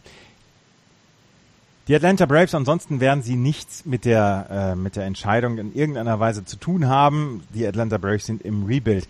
Das sind die Mets eigentlich nicht. Sie wollten dieses Jahr angreifen, hatten eigentlich auch ein, ein sehr, sehr gutes Pitching, aber dann, wir haben schon drüber gesprochen, Noah Syndergaard auf der DL und die Fragen wurden dann tatsächlich größer. Was macht eigentlich dieses, dieses medizinische Personal da in New York? Weil die Mets tatsächlich in den letzten Jahren sehr, sehr viele Verletzungsprobleme hatten. Tommy John Surgeries und so weiter und so fort. Und ähm, ich habe einen ganz, ganz langen Artikel auf ESPN.com äh, gelesen. Den können wir hier mal verlinken, dann auch auf unserer Website. Ähm, da ging es darum, um, um, die, äh, um die Situation der vielen Verletzten bei den äh, bei den Mets. Und Jared Krasnick, einer der Leute, die auch bei Buster Only Podcast jedes Mal dabei sind, hat zwei Wochen lang mit vielen Leuten gesprochen. Er sagte, es ist nicht ein Problem, was, was die Mets haben. Sie haben sehr, sehr viele, unter anderem dann auch solche, solche Sachen, dass ähm, Noah Syndergaard einfach dieses Jahr noch härter werfen wollte, dass Johannes Cespedes noch viel mehr Kraft und Muskeln gewinnen wollte, um den Ball weiter aus dem Stadion zu schlagen und dass dieses ähm, dass diese Balance einfach nicht gehalten wird zwischen was tun wir jetzt dem Körper noch an und wann braucht der Körper seine Ruhe und dass da wirklich sehr sehr viele Dinge im Moment ineinander greifen. Und wenn man sich wenn man die wenn man sich auf die DL auf der DL umschaut es sind nicht ganz so viele Namen aber es sind einfach so viele entscheidende Namen für die Mets. Es das ist Johannes, ich, genau. Das ist es eben ne? Es ist nicht die Masse es ist nicht die Menge es ist die Qualität die da fehlt. Das ist der Wahnsinn wenn du dir das anguckst, Familia fehlt, äh, Harvey fehlt, Syndergaard, Cespedes, das sind ja nicht Leute, die in der zweiten Reihe stehen, sondern das ist schon Wahnsinn. Ja, ja, das ist, ähm, das, das sind diese, diese Leute, die einfach fehlen jetzt. Und die New York Mets haben darunter einfach zu leiden. Und dann hatten sie jetzt sieben Spiele hintereinander verloren. Und die Stimmung ist, ist auf dem Gefrierpunkt in New York bei den Mets. Und das ist ganz, ganz schade, weil sie eigentlich eine Mannschaft haben, wenn alle gesund ist, die ähm, um, den, um den National League East Title mitspielen müssten. Aber das tun sie nicht. Und ähm, das ist sehr schade. Und ja, die Mets haben im Moment einfach ein ganz, ganz großes, großes Problem. Und ich bin sehr gespannt, wie sie ja mit jetzt hingehen werden. Ähm, sie, sie werden im Moment von zwei Spielern ähm, getragen. Das ist Michael Conforto und René Rivera. Michael Conforto elf Home Runs bislang. René Rivera hat einen elf Game Hitting Streak. Und Jacob de Grom, der ähm, tatsächlich es geschafft hat, bislang gesund zu bleiben, obwohl er in seinem letzten Start dann auch eine Blase am Finger hatte und ähm, trotzdem ähm, dann dieses Spiel gewonnen hat. Es war ein Shutout gegen die LA Angels. Ja, das ist im Moment das, ähm, was, die, was die New York Mets haben und ähm, leider passiert da sonst nicht so richtig viel. Ja, das ist sehr, sehr schade. Ne? Das ist eben sehr, sehr schade, weil, ähm, weil du es erwähnt hast, da, da hätte eine, das hätte eine ganz tolle Konkurrenzsituation zwischen den Nationals und den Mets in dieser Division geben können und dann auch Playoffs vielversprechende Spiele bieten können. Jetzt fällt das dieses Jahr weg und ich bin ganz, ganz gespannt auch hier, was passiert dann im Front Office mit, mit eben genau jetzt den Spielern. Syndergaard wird, glaube ich, Free Agent, ähm, wenn ich das richtig eben mitbekommen habe. Also da sind ja dann ganz, ganz oft viele offene Fragen. Ne? Das Einzige, was man über die Mets noch sagen kann, ist, dass äh, Tim Tebow die Leute in der, in der Minor League ähm, ins Stadion locken. Ne? Da dürfen wir nicht drüber sprechen. Über Tim Immerhin. Tebow. Immerhin. Ja, nein, wir dürfen nicht über Tim Tebow sprechen. Das ist ähm, sehr lustig. Uns folgt auf Twitter, folgt uns der ehemalige Bundesligaspieler Moritz Buttgereit. Und ähm, der hat, der hat halt, äh, der hat halt die Meinung, und die hat er nicht zu Unrecht, dass diese ganze Tim Tebow-Geschichte eine ziemlich große Show ist und dass das äh, davon ablenkt, dass so viele gute Spieler in den Minor Leagues dann auch ähm, nicht gesehen werden. Aber Tim ja. Tebow sorgt für Rekordzuschauerzahlen in der Minor League im Moment. Ich habe diese Woche noch einen Artikel gelesen, dass, ähm, dass es zwei Teams gab, die ihren Zuschauerrekord überboten haben mit über 10.000 Zuschauern. Ähm, und es ist die T-Bow Mania in der, in der High, in der Class, in der High A ist ausgebrochen. Dort, wo er jetzt hinten, äh, wo er jetzt ist. Na? Ja. Ja. aber ja, das, ist schon, das ist schon ganz komisch. Also, aber gut, es ist ja für die Minor League Teams wäre ganz gut, wenn da mal mehr Leute kommen. Ist ja auch nichts Schlechtes. Ja. Ach ja, ja. Das, äh, wie gesagt, äh, twittern werde ich nichts mehr über Tim Tebow. Aber zwischendurch können wir hier ja mal drüber sprechen. Ähm, Eins noch zu den Miami Marlins. Die sind auf dem Weg zu einer unfassbar schlechten Bilanz. Sie haben immer noch keinen Käufer. Jeffrey Loria ähm, wird wohl 1,3 Milliarden äh, Dollar dafür bekommen, dass er die Miami Marlins verkauft. Aber sie sind im Moment mit die schlechteste Mannschaft der Liga. 15 Siege, 27 Niederlagen. Und äh, Giancarlo Stanton hat gesagt, es frustriert mich, es frustriert mich, es wird immer schlimmer, diese Frustration hier bei den Miami Marlins. Das Problem ist, er hat vor nicht allzu langer Zeit einen Vertrag unterschrieben, der einfach nicht tradebar ist. Zwölf Jahre, zwölf Jahre glaube ich waren es, 325 Millionen Dollar. Ich meine, er bekommt seine Kohle und er bekommt sie wahrscheinlich auch pünktlich zum ersten. Aber ähm, er möchte ja auch ganz gerne gut spielen. Und er hatte gedacht, dass die Miami Marlins deutlich wettbewerbsfähiger sein, aber das werden sie wohl nicht sein. Er kann 2020 aus seinem Vertrag rausgehen, aber es wird ihm wohl keiner mehr dieses, dieses, diese Restkohle dann zahlen, weil er selber auch nicht gut spielt. Ich wollte gerade sagen, also es kommt ja im Moment alles zusammen. Also einmal dieser wahnsinnige, wahnsinnige Vertrag, ich glaube, ne, normal wäre Giancarlo Stanton das auch wert. Ne? Das ist ja immer das eine, ähm, wie viel du äh, einem Spieler bezahlst und was er dann deiner Franchise bringt. Aber im Moment bringt er das ja eben noch nicht mal. Und das ist halt sehr, sehr problematisch für die Marlins. Denn er ist ihr Spieler, weswegen die Leute hinkommen. Oder er soll es sein. Und ja, produzieren tut er noch nicht ganz so, ähm, wie man es vielleicht von ihm erwartet. Das ist ähm, eine ganz komische Situation. Aber diese Franchise ist eh, seitdem sie irgendwann, wann war das? In den, in den Nullerjahren der 2000er, die die World Series gewonnen haben, äh, als noch Florida Marlins, ähm, ähm, ist irgendwie sind ganz komisch geführt. Also ähm, und vielleicht ändert sich aber das eben durch einen Verkauf. Vielleicht kommt da dann mal Ruhe rein in diese Franchise und, vielleicht wird sie dann auch, auch mal vernünftig geführt. Das ist äh, tatsächlich die Hoffnung von vielen, weil Jeffrey Loria wird nicht so richtig viel Sachverstand nachgesagt. Ähm, die, äh, die Geschichte mit Derek Jeter soll ja immer noch ähm, dabei sein oder soll ja immer noch heiß sein. Es gibt wohl auch eine andere Bietergesellschaft, die für die Miami Marlins mitbieten will, aber wie gesagt, 1,3 Milliarden werden es wohl werden. Ähm, das Problem ist halt auch, dass die Farm überhaupt nichts abwirft. Sie ist äh, laut baseballprospectus.com ist sie ähm, die 30, 30. beste Farm der Liga und es gibt nicht so viel mehr Vereine als diese 30 in der MLB. Also da gibt es auch keine Hoffnung und es wird wohl eher noch schlechter werden die nächsten Jahre, bevor es dann irgendwann wieder besser wird. Aber ein erster Schritt wäre es tatsächlich, diese Franchise zu verkaufen und dass dann vielleicht eine, dass eine, dass dann eine, eine Führung äh, ja installiert wird, die eventuell sogar ein bisschen mehr Geld ausgibt. Und, ja, und äh, im Free Agent Markt ne? Also da, da ist ja nun wirklich einiges schiefgelaufen bei denen. Ja. Also die Miami Marlins im Moment auf dem Weg zu einer ganz, ganz schlechten Saison. Kommen wir zur äh, National League Central. Die Milwaukee Brewers führen nach wie vor 25 Siege und 18 Niederlagen. Dahinter die St. Louis Cardinals 21 und 19, die Chicago Cubs 21 und 20, die Cincinnati Reds mit 20 und 22 und die Pittsburgh ähm, Pirates mit 19 und 24. Ähm, die Milwaukee Brewers sind nach wie vor auf einem sehr, sehr guten Niveau und äh, sie machen tatsächlich nach wie vor sehr viel Spaß. Nach wie vor ist es so, Sie haben jetzt die letzten zwei Spiele gegen die Chicago Cubs dann auch wieder gewonnen. Nach wie vor ist es so, dass sie werden von ihrer Offensive getragen. Sie haben ein sehr, sehr gutes Pitching für ihre, ähm, für ihre Verhältnisse, aber das, das, das Hitting, die Offensive ist im Moment das, was die, ähm, was die, was die Milwaukee Brewers dann am ehesten vorweisen können und das trägt im Moment das Pitching. Und ähm, ob das so, äh, ja, ob das so bleiben kann, ist die Frage, aber im Moment gewinnen sie die Spiele und sie gewinnen sie auch gegen die Cubs. Ja, und, und, und es ist äh, schön, dieser Saison, äh, diese Saison in diese Liga zu gucken. Ne? Ist alles noch eng beieinander. Also wir haben äh, bis zum Platz vier nur viereinhalb Spiele. Ähm, liegen sie alle auseinander. Das, das könnte dann eben alles nochmal wunderschön immer durchgewürfelt werden.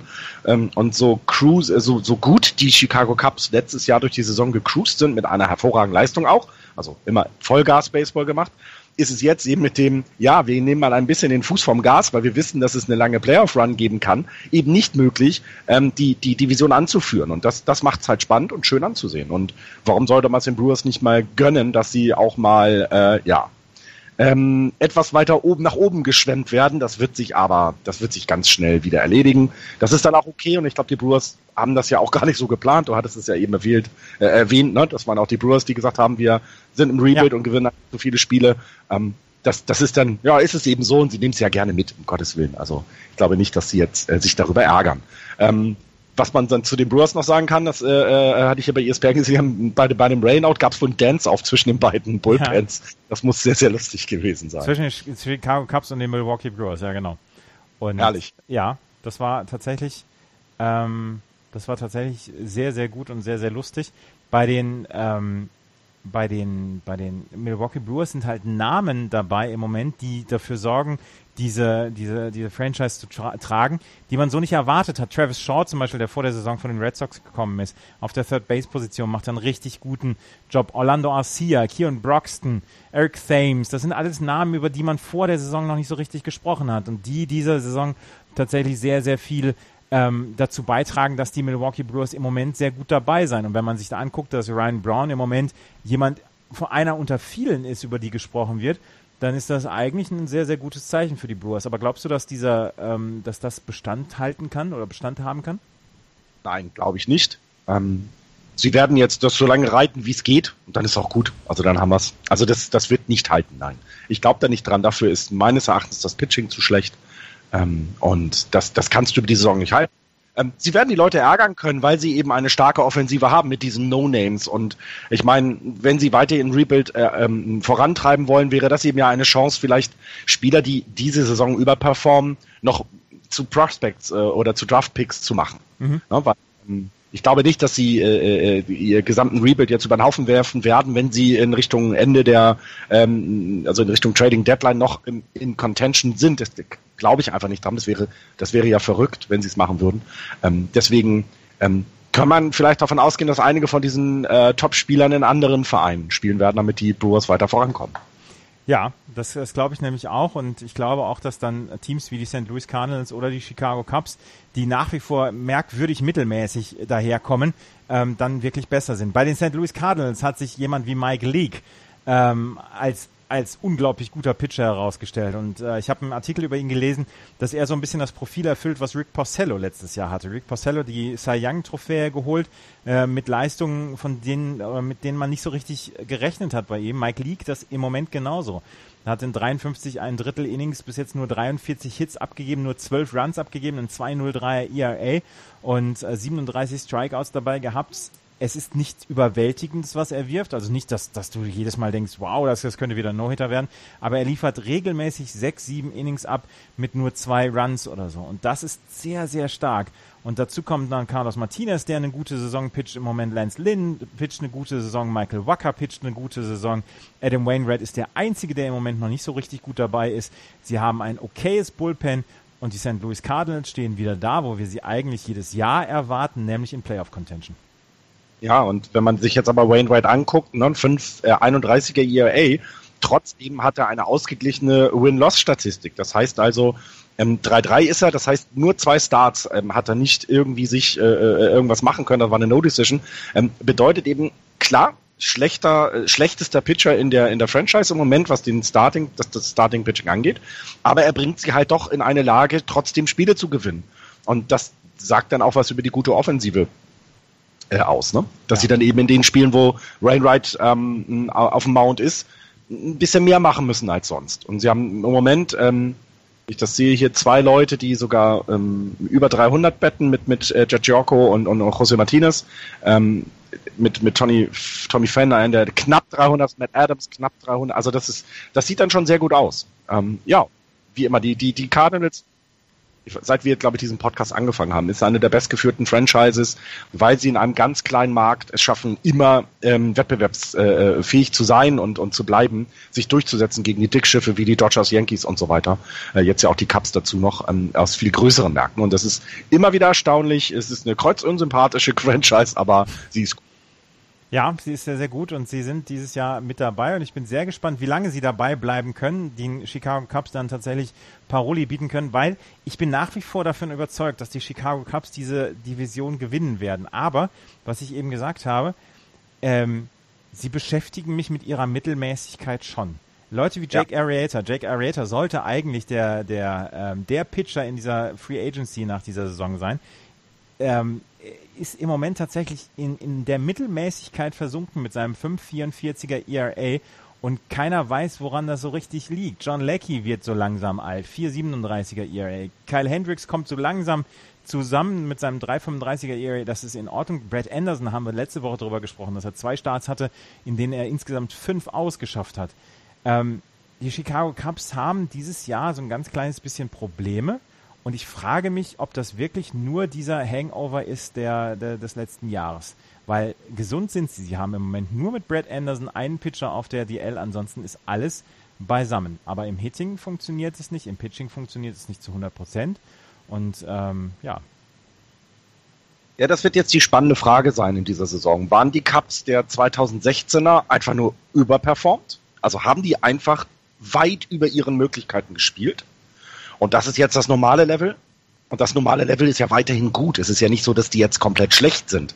Aber wenn du dir Kyle Schwarber anguckst, mit dem 1,82er kannst du erwarten, da wird noch was nach oben gehen. Dafür, ist, er zu gut. Dafür ist er zu gut als Hitter. Und das glaube ich auch bei den anderen, bei Anthony Rizzo. Wir wissen doch alle, was der für ein fantastischer Baseballspieler ist. Edison Russell, Ben Zobrist, das sind alles, alles Leute, die bislang noch nicht performt haben.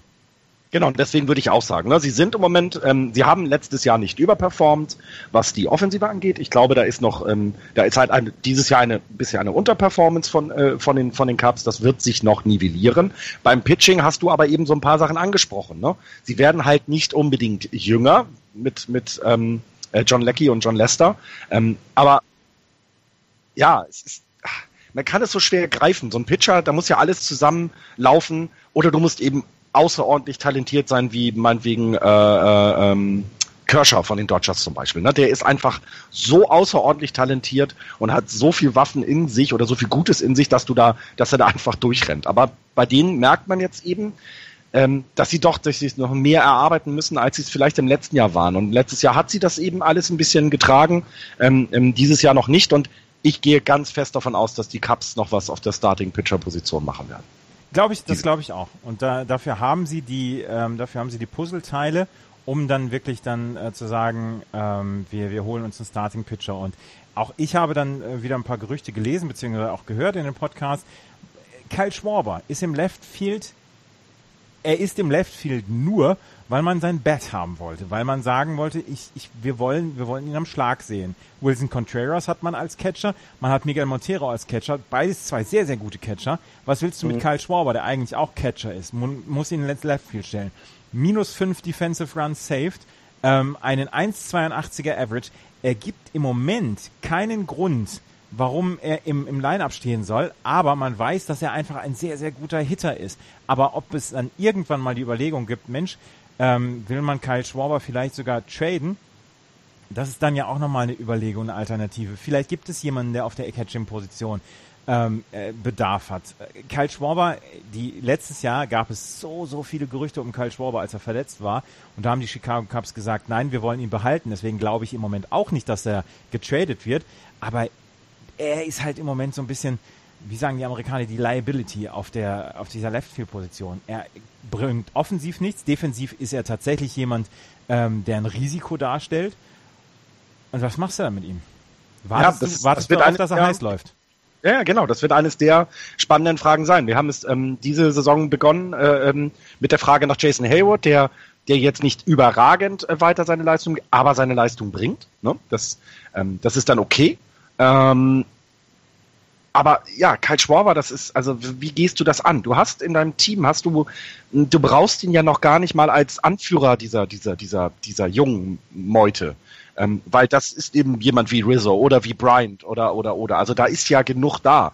Ähm, äh, aber sein, sein Bett schweigt halt noch. Und wenn da nicht was kommt, dann kann man sich ja alles Mögliche vorstellen, sogar dass, also, dass sie ihn vielleicht sogar tatsächlich äh, traden, ne? Ja. Das ist, ist, eigentlich ist er nicht trägbar, weil er ist ein guter Spieler, aber du hast einfach zu viel. Ähm, Axel hat es, glaube ich, mal in einer Sendung gesagt. Ne? Vielleicht hast du einfach auch zu viel ähm, Gutes. Potenzial, zu viel Gutes und du kannst eben nicht allen allen es recht machen und dann muss man muss man da was tun. Das wird äh, sehr sehr spannend werden. Ich bin ich bin aber auch eben wie du gesagt hast, mir fällt im Moment keine Mannschaft ein, die so dringend einen einen guten offensiven Catcher braucht. Ne? Das ist so auch ja mal das Problem. Du musst ja dann auch einen Markt haben, ähm, der, der, der dir dann dein, dein, das abnimmt. Und ich glaube, die, die äh, Cubs sind ja eben so klug im, im, im Office, ähm, äh, im, im Management, dass sie auf gar keinen Fall ihn für nur eine Tüte Erdnüsse abgeben werden. Nee, sondern ja, dass da, dass da wirklich die, dass, ja, der beste General Manager am, am Werk ist, der genau weiß, wie viel ist ein Karl Schwarber wert und er wird ihn auf gar keinen Fall unter Wert verkaufen. Habe ich das erzählt mit dem Buch, was ich mir jetzt geholt habe? Von Jason äh, Kaplan? Nein. The Plan heißt der. Das, das, es geht um die fünf Jahre, seit Theo Epstein übernommen hat. Äh, seit Theo Epstein die, ähm, die Chicago Cubs übernommen hat und wie er es, er es geschafft hat, diese Franchise auf links zu drehen und sie zum Meisterschaftstitel zu führen. Habe ich noch nicht angefangen? Ich erzähle, wenn ich äh, gelesen habe. Ja, äh, ich würde würd mich sehr interessieren. Ihr, ihr neuen Hörer, die uns zum ersten Mal hören, mit BAT, B-A-T, nicht B-E-T-T, nur um das nochmal klarzustellen. Der Schläger, meinen wir. ja, ähm, Das zu den Chicago Cubs auf jeden Fall. Bei den Cincinnati Reds habe ich im Moment nichts. Die sind mitten im Rebuild. Billy Hamilton ist nach wie vor zu schnell um die Bases rum. Bei den Pittsburgh Pirates habe ich jetzt noch gelesen, Jameson Talion, über den haben wir letzte oder vorletzte Woche gesprochen. Ähm, den haben wir, dort haben wir, ähm, ähm, dort haben wir darüber gesprochen, dass er an Hodenkrebs ähm, erkrankt ist. Er hat das gespürt auf einer, auf einer Auswärts, auf einem Auswärtstrip und ähm, dann hat man ihm sofort dann diese, diese Sache, also diese, hat man sofort operiert ähm, und das tatsächlich dann auch ähm, bei vollem Bewusstsein, also ohne Vollnarkose. Und jetzt gibt es Blutuntersuchungen, ob da noch irgendwie Krebs im Körper ist. Aber es scheint nicht so schlecht zu laufen. Und ähm, ja, drücken wir ihm weiterhin die Daumen, dass da alles gut geht. Ja, genau. Genau. Gehen wir mal zur National League West rüber. Die Colorado Rockies führen nach wie vor sehr, sehr überraschend die National League West an mit 27 Siegen und 17 Niederlagen. Dahinter die Arizona Diamondbacks mit 26 und 18, die Dodgers mit 25 und 19, die San Francisco Giants mit 19, 25 und die San Diego Padres mit 15 und 30. 50 Siege fehlen ihnen noch, aber die San Diego Padres sind auf dem Weg zu einem der schlechtesten Saisons aller Zeiten. Na gut. Ähm, Sag ein bisschen was zu den San Francisco Giants. Wir waren so kurz davor, eine Sondersendung zu machen, weil sie vier Spiele in Folge gewonnen hatten. Fünf, bitte, ja. Fünf, Entschuldigung. Bitte. Fünf Spiele in Folge gewonnen. Also ich war schon sehr überrascht, als wir zwei Spiele in Folge gewonnen haben, weil das ist nämlich das erste Mal seit 1703 gewesen, dass es der Fall war, gefühlt. Ja. Ähm, es ist das erste Mal seit 2015 gewesen, dass die äh, Giants, äh, äh, nachdem sie im achten Inning zurücklagen, noch gewonnen haben. Auch das kam nämlich nicht mehr häufig vor. Ähm, 2015, was das hattest du, glaube ich, auch äh, gesagt. Ja, was soll man zu den Giants sagen? Sie sind ähm, immer noch zu weit weg von allem, finde ich. Mit, mit acht Spielen ist es halt ähm, nicht dieser Texas Rangers Lauf, dass du mal zehn Spiele hintereinander gewinnst ähm, und dann in Richtung 500 gehst. Sie sind sechs Spiele unter 500. Ich glaube immer noch, dass sie keine Chance mehr auf die Playoffs haben. Dafür sind einfach zu viele ähm, Verletzungen aufgetreten. Ne? Mit mit äh, Melanson war zwischendurch sogar auf der auf der auf der DL. Der ist jetzt zum Glück wieder da, hat auch gleich äh, äh, zwei Saves geschafft. Einen Blown Save, glaube ich, hat er aber auch gehabt. Also, nee, die hat er geschafft. Das war vor seiner Verletzung. Und eben mit Will Smith fehlt eben der Reliever, den wir brauchen. Und mit Madison Bumgarner, wenn du den nicht im Team hast, dann hast du ein Problem.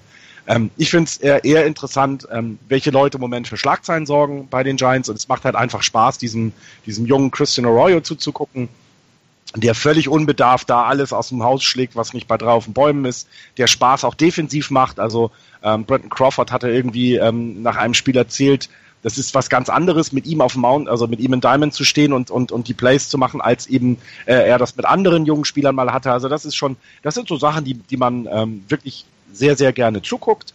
Ähm, Buster Posey ist hat endlich wieder Buster Posey Nummern an den Start gelegt. Das macht auch sehr viel Spaß. Ansonsten cruisen wir halt jetzt durch die Saison und haben, dann müssen wir mal so Highlights haben, wie jetzt, äh, dass du gegen die Dodgers gewinnst. Und mehr ist da auch nicht. Ähm, das, ich bin sehr gespannt, was die Giants zum, zur Trade Deadline machen. Ich glaube, da wird nicht viel passieren, wenn sie jetzt nicht noch irgendwie drei Spiele dran sind oder so. Aber ich glaube, da wird nicht viel passieren. Ja. Ähm, die San Francisco Giants sind allerdings auch jetzt schon ein bisschen ja, weiter zurück und du hast es gesagt, Madison Bumgarner fehlt. Christian Arroyo, ich habe letzte Woche sehr, sehr viel Giants geguckt, weil ich ja aufgeschreckt von deinen morgendlichen WhatsApp dann immer die Spiele nachgeguckt habe. Christian Arroyo macht im Moment alles. Mhm. Ne? Also sowas macht dann irgendwie Spaß. Ne? Also ähm, du hast dann immer trotz der trotz der sechs Spiele unter 500 ähm, hast du noch tolle Geschichten und Arroyo macht Spaß. Das muss man einfach so sagen. Auch Brandon Belt ist, ist, ist nett. Ne? 29 äh, Walks hat er schon. Das muss man sich mal vorstellen. Also ein On-Base-Prozent äh, von, von 3,57 nur, weil er auch 47 Strikeouts hat, aber 29 Walks. Also geht gerne mal rum, drum rumgeworfen. Ja. Axels Netz ist wieder da. Hallo. Und weißt Perfekt, du, weil wir über die Diamondbacks reden wollen. Bei Diamondbacks und Rockies wollten wir jetzt reden. es tut mir so leid, Mann. Ähm, ich habe gerade ja, ich habe schon seit Wochen irgendwie ähm, ja keine, keine vernünftige Leistung mehr. Ab und an ist das Fernsehen weg, ab und an ist das Netz weg. Ähm, jetzt habe ich ja einen neuen Router mir zugelegt, der ist eben ja keine Verbesserung. Ich bin so ein bisschen unzufrieden. Aber mit wem du nicht unzufrieden sein kannst, das ist die Arizona Diamondbacks und die Colorado Rockies. Und wir machen keinen Scherz, wir waren gerade bei diesen Mannschaften. Ich bin wieder weg. Ne? Macht's gut. also bei den, bei den Rockies ist ja da bin ich ja emotionslos. Bist du gar nicht. Du Das gönnst es mir Bin nicht. ich wohl. Du gönnst es mir nicht, dass ich recht hatte vor der Saison. Das stimmt, aber das hat nichts mit den Rockies zu tun, sondern nur mit dir. ähm, ja, und so, und so ein bisschen mit, mit ähm, meiner, meiner Nicht-Freundschaft zu Denver. Aber ähm, das hat ja auch andere Gründe. Nein, aber die Rockies, du hast es ja von, du hast es ja gesagt, die Rockies äh, super starke Mannschaft. Und ähm, wer, wer mir da am meisten auf den Keks geht, ist natürlich Mark Reynolds, ne? Mhm. Ja. Ist so jemand, wenn, wenn ich bei uns auf die First Base gucke, dann denke ich, fuck, in Colorado steht Mark Reynolds auf der First. Und ihr habt Henry, nee, nee, Nein, ja, oder mit Smolland halt. Nein, mir, mir, ich gucke auf unsere Third Base und sehe bei den Colorado Rockies Nolan hab- Arenado, von daher. Ja, Also,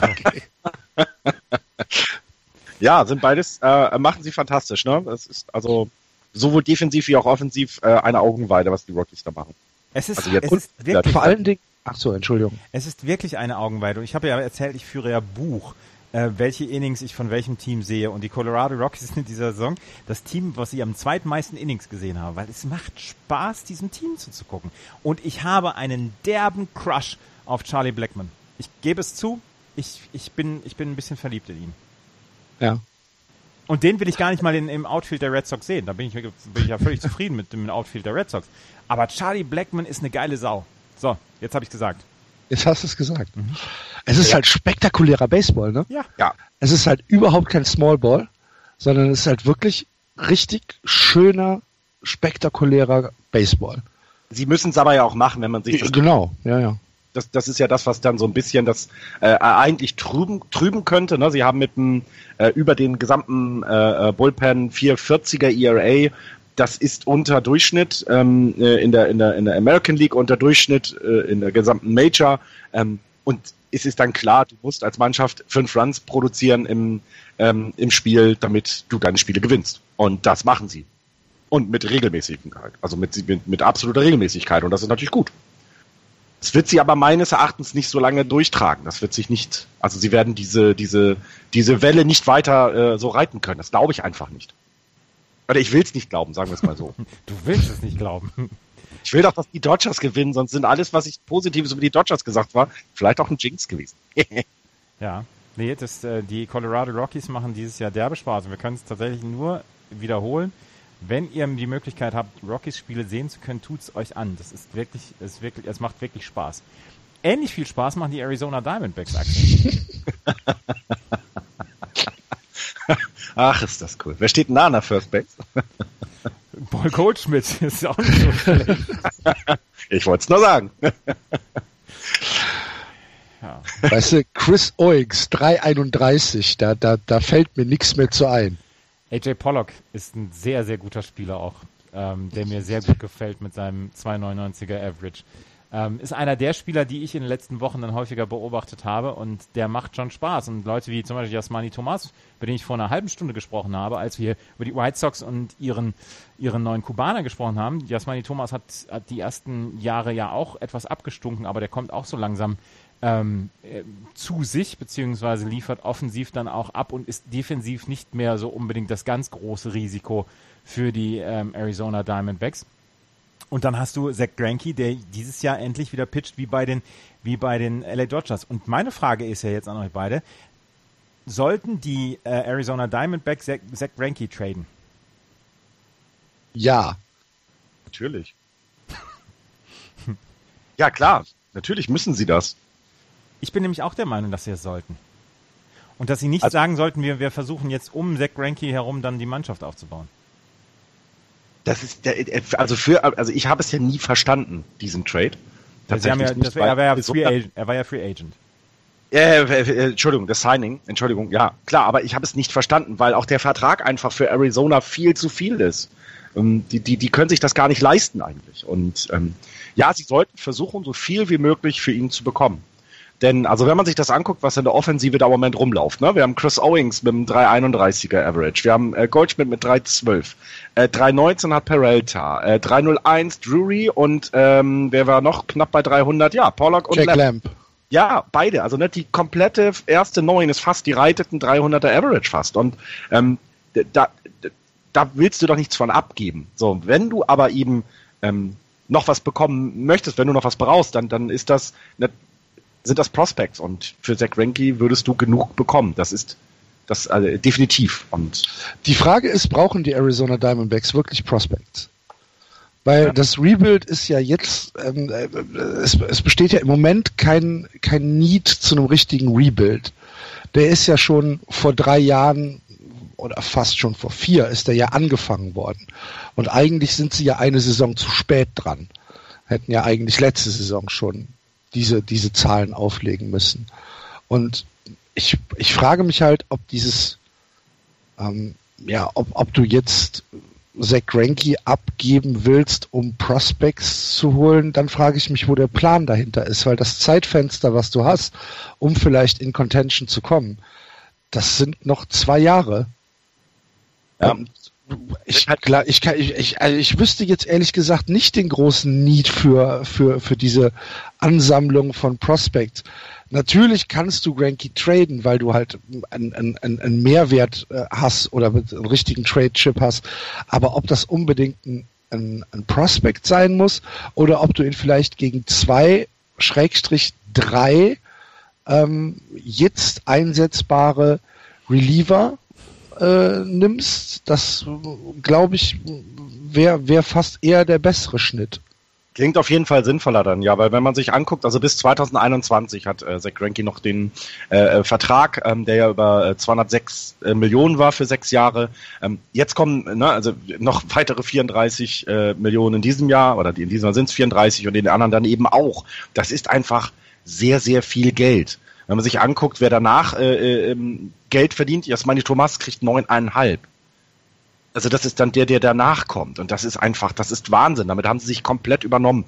Und ja, vielleicht kriegst du dafür drei, vier Leute, ähm, die dir äh, helfen, jetzt helfen. Ja, das klingt nicht doof. Aber ich glaube, du musst ihn loswerden. Zach Greinke ist 35% der Payroll der Arizona Diamondbacks. Warum, warum wolltest du ihn loswerden, Andreas? Weil ich glaube, dass man ähm, das, äh, was ich gerade gesagt habe, 35 Prozent der Payroll ist sehr Granky und dass man die Kohle dann tatsächlich besser verwenden kann, um das Team an anderen Stellen dann noch ähm, zu verstärken. Man hat durchaus ähm, talentierte Pitcher, dann noch mit Robbie Ray, mit äh, Tajon Walker, mit Patrick Corbin, aber ähm, dass, dass man auf anderen Positionen vielleicht dann noch so äh, einige Lücken hat und dass man mit, mit der Kohle, die Zach Greinke verdient hat, beziehungsweise mit den Spielern, die man für Zach Greinke bekommen könnte, diese Schwachstellen verstärken könnte.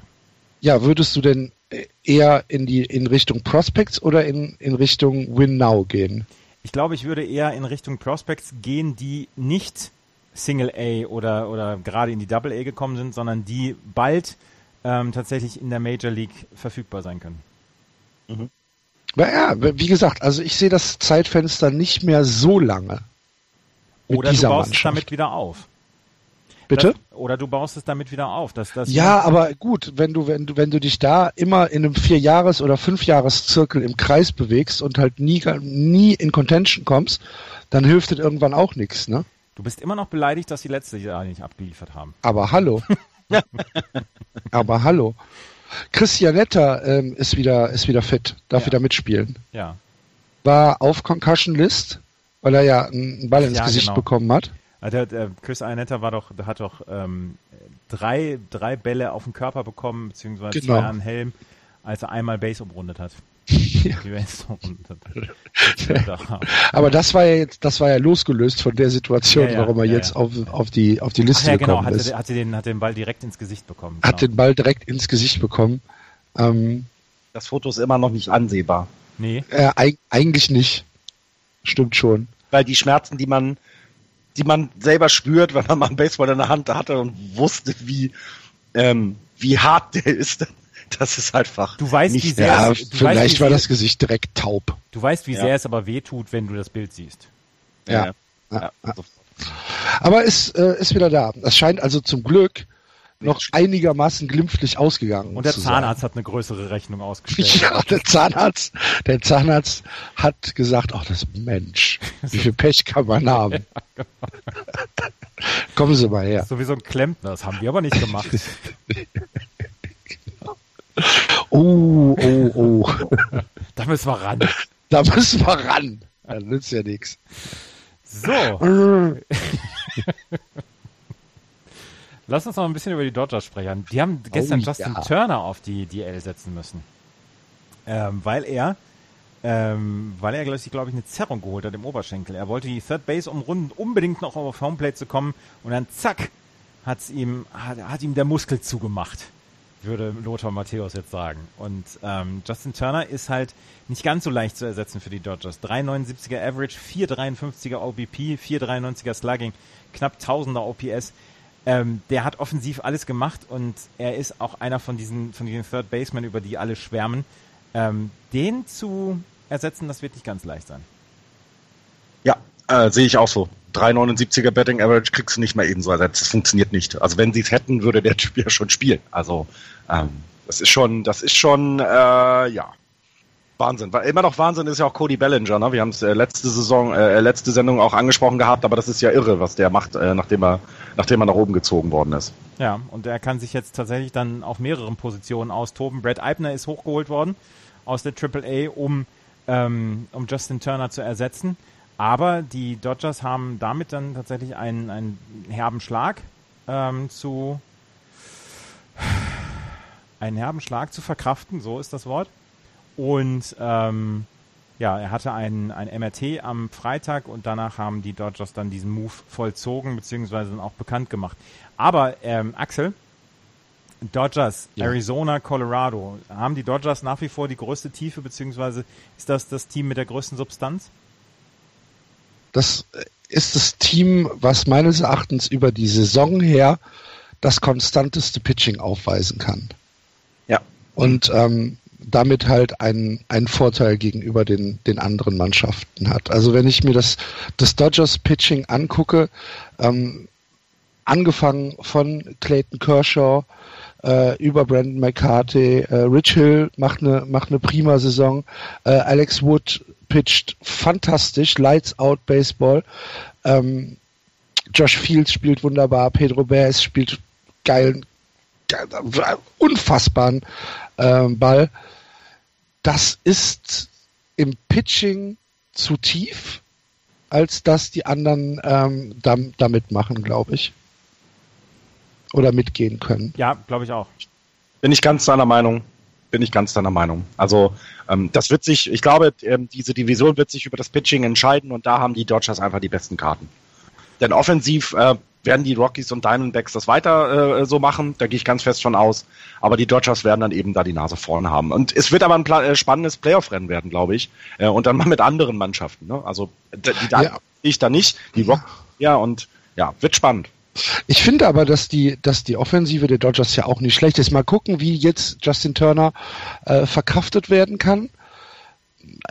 Aber, aber die, die Offensive der Dodgers ist ja auch nicht schlecht und du hast es eben schon gesagt, durch dieses, durch dieses Pitching und durch diese, ähm, durch diese geringe Anzahl an Runs, die sie bekommen, wird sich irgendwann die Division in Richtung Dodgers verschieben. Da bin ich fest von überzeugt. Wenn man sich überlegt, dass die Dodgers 161 Runs nur gegen sich bekommen haben, das ja, ist eine Zahl äh, in der in der National League. Wenn man dann mal vergleicht, dass zum Beispiel die San Francisco Giants nur 151 gescored haben, dann weiß man, wo, wo die denn stehen. Wahnsinn. Aber ja, das wird, das wird sich darüber auch ergeben. Da gehe ich ganz fest von aus. Ja, und das war es dann auch mit der ähm, National League. Es sei denn, einer von euch hat noch was zu San Diego zu sagen. Nein. Ich habe noch was zu den Dodgers zu sagen. Oh das ja. Team hatte gerade ähm, gerade veröffentlicht, dass äh, Tommy Lasorda äh, ins, ins Krankenhaus musste. Oh. Äh, der ist jetzt 69 Jahre, äh, 89 Jahre alt und äh, ja, ich glaube, viele von, von, von Baseball, die kennen ihn. Die, wenn man mit Baseball zu tun hat, kann man an ihm ja auch nicht unbedingt vorbei. Ja, Tommy Lasorda ist im Krankenhaus. Ähm, ja, weitere Details gibt nicht. Wir wünschen ihm aber an dieser Stelle alles Gute. Tommy Lasorda Jawohl. ist, ist, äh, ist durchaus dann auch verantwortlich für, für manch besseres YouTube-Video, wenn er ausgeflippt ist. Gegen den Fanatic. Genau. Legendäre Videos, ja. Also, Ja, zu den Padres. ja, Die haben, haben schon wieder ein Spiel gewonnen in der Woche. ja, 50 Spiele noch. Gegen äh, die Brewers. Ja. 6 zu 5. Haben dann natürlich die nächsten sechs verloren oder die nächsten fünf verloren, aber äh, sie haben auf jeden Fall schon wieder ein Spiel gewonnen und äh, stehen jetzt schon bei 15 gewonnenen Spielen. Mhm. Was ich spektakulär finde. Ja. Und endlich letzter und sind nicht mehr die Giants. Ja. ja ihr habt doch, ihr habt doch eine, eine, eine, super Woche gehabt, die Giants. Haben wir schon drüber gesprochen. Ah, du musst es dir nicht anhören. ja, war eine tolle Woche, habe ich schon. Danke, gesagt. Unity Media. wir müssen zum Schluss kommen. Ich will noch gerade aus der Baseball-Bundesliga erzählen, dass wir ein sehr, sehr spektakuläres Wochenende hinter uns hatten, weil die H-Disciples, nämlich die bislang ungeschlagenen Tabellenführer, die Heidenheim Heideköpfe gesweept haben. Ich war am Mittwoch im Ballpark, Mittwochabend 18 Uhr, bestes Wetter, war ein fantastisches Spiel, 10 zu 6 für die Disciples. Da haben sie schon 10-0 geführt und dann haben die, ähm, haben die Heidenheim Heideköpfe bei 6 zu 10 Bases loaded gehabt im achten Inning. Ähm, Ball, der Pitcher wirft den Ball, Will Thorpe, der Catcher, sieht, dass Simon Güring auf der First Base zu weit vorne ist, dann gibt's Pick-off an der First Base mit Bases loaded. Zwei Outs waren es vorher und das war das dritte Out. Das war sehr, sehr spektakulär. Und dann gestern, und das ist tatsächlich etwas, ähm, äh, es gibt Ryan Bollinger, den, den neuen äh, Pitcher der H-Disciples, der hat gestern einen 10 Out, äh, 10 Inning zwei Hitter geworfen, Two-Hitter gegen die Heidenheim Heideköpfe. Die Disciples haben 3-0 gewonnen und er hat zum sechsten Mal hintereinander mindestens zehn Strikeouts gehabt und er hat ähm, vorher fünfmal hintereinander mindestens 15 Strikeouts gehabt. Der ist viel zu gut für die Liga. Der ist viel zu gut für die Liga. Der hat einen unfassbaren ERA und das ist wirklich ein Erlebnis, Ryan Bollinger für die Hard Disciples im Moment pitchen zu sehen. Ist das, ist das der, der aus Double A gekommen ist? Aus Australien ist der gekommen. Der war ah, auch aus Australien. Der ist in Brisbane. Ja, habe ich das, habe ich das falsch im Kopf. Es ist unfassbar. Der hat gestern zehn Innings geworfen. Ich habe nur, ich habe mir das Spiel angehört und gestern nach acht Innings war er bei 80 Pitches und er hat gesagt, ach komm, da kann ich ein bisschen kann ich noch machen. Und er, unfassbar. Der, der ist unhittable. Immer die Heidenheim Heideköpfe, die haben wirklich eine fantastische Offensive, haben zwei Hits gegen, gegen Ryan Bollinger gestern zustande gebracht.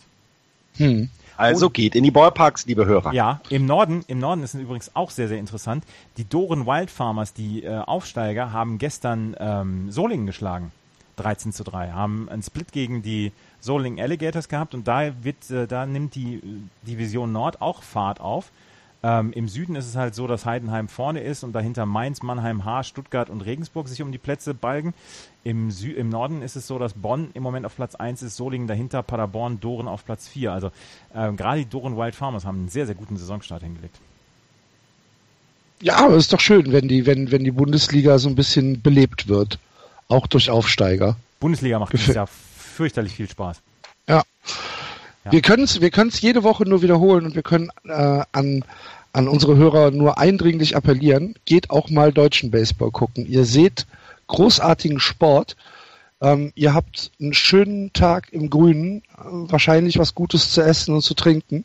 Und äh, es macht einfach auch in der Bundesliga riesigen Spaß, ähm, sich das, äh, das Spiel anzuschauen. Und gerne auch Und ihr, wenn, wenn ihr noch nicht bei der Bundesliga wart, werdet ihr überrascht sein, glaubt es mir. Ja. Auch zweite Liga macht Spaß. Es, äh, du kannst Nachmittag kaum besser verbringen als im Ballpark mit einer Fanta, irgendwo im Schatten sitzen, dir ein Spiel angucken und einen Burger dazu essen. Einverstanden. Ja. Einverstanden. Macht das. Und wenn ihr nicht die Möglichkeit habt, in den Ballpark zu gehen, dann äh, schaut immer mal wieder bei uns auf den äh, Twitter-Account äh, von Just Baseball, weil ähm, mein Sportradio.de überträgt einige Spiele und äh, es gibt Livestreams im ja. Internet bei Sport Deutschland TV, glaube genau. ich. Sport, Deutschland, Sport Deutschland TV hat die H-Disciples und die ähm, Regensburg Legionäre, beziehungsweise die haben Legionäre TV. Dann ja. H-Disciples auch bei meinsportradio.de und wir haben die Mainz Athletics bei meinsportradio.de. Na also. Und äh, da posten wir dann auf unserem Twitter-Account auch immer ähm, die Links, wenn die Übertragungen anfangen. Also nutzt das mal. Genau. Das war's für heute. Wenn ihr uns Gutes tun wollt, wir haben einen Spendenbutton auf der Website justbaseball.de. Ansonsten folgt uns auf Twitter jb-podcast. Ähm, wir freuen uns total über ähm, Bewertungen auf iTunes. Und ähm, ansonsten tragt es in die Welt hinaus, dass es einen Baseball-Podcast in Deutschland gibt.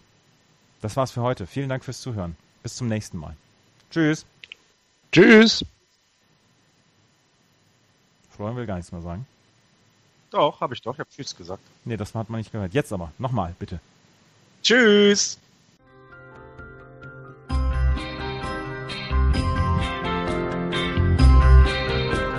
Das war Just Baseball. Ihr findet uns auf justbaseball.de, bei Facebook, bei Twitter und natürlich bei iTunes.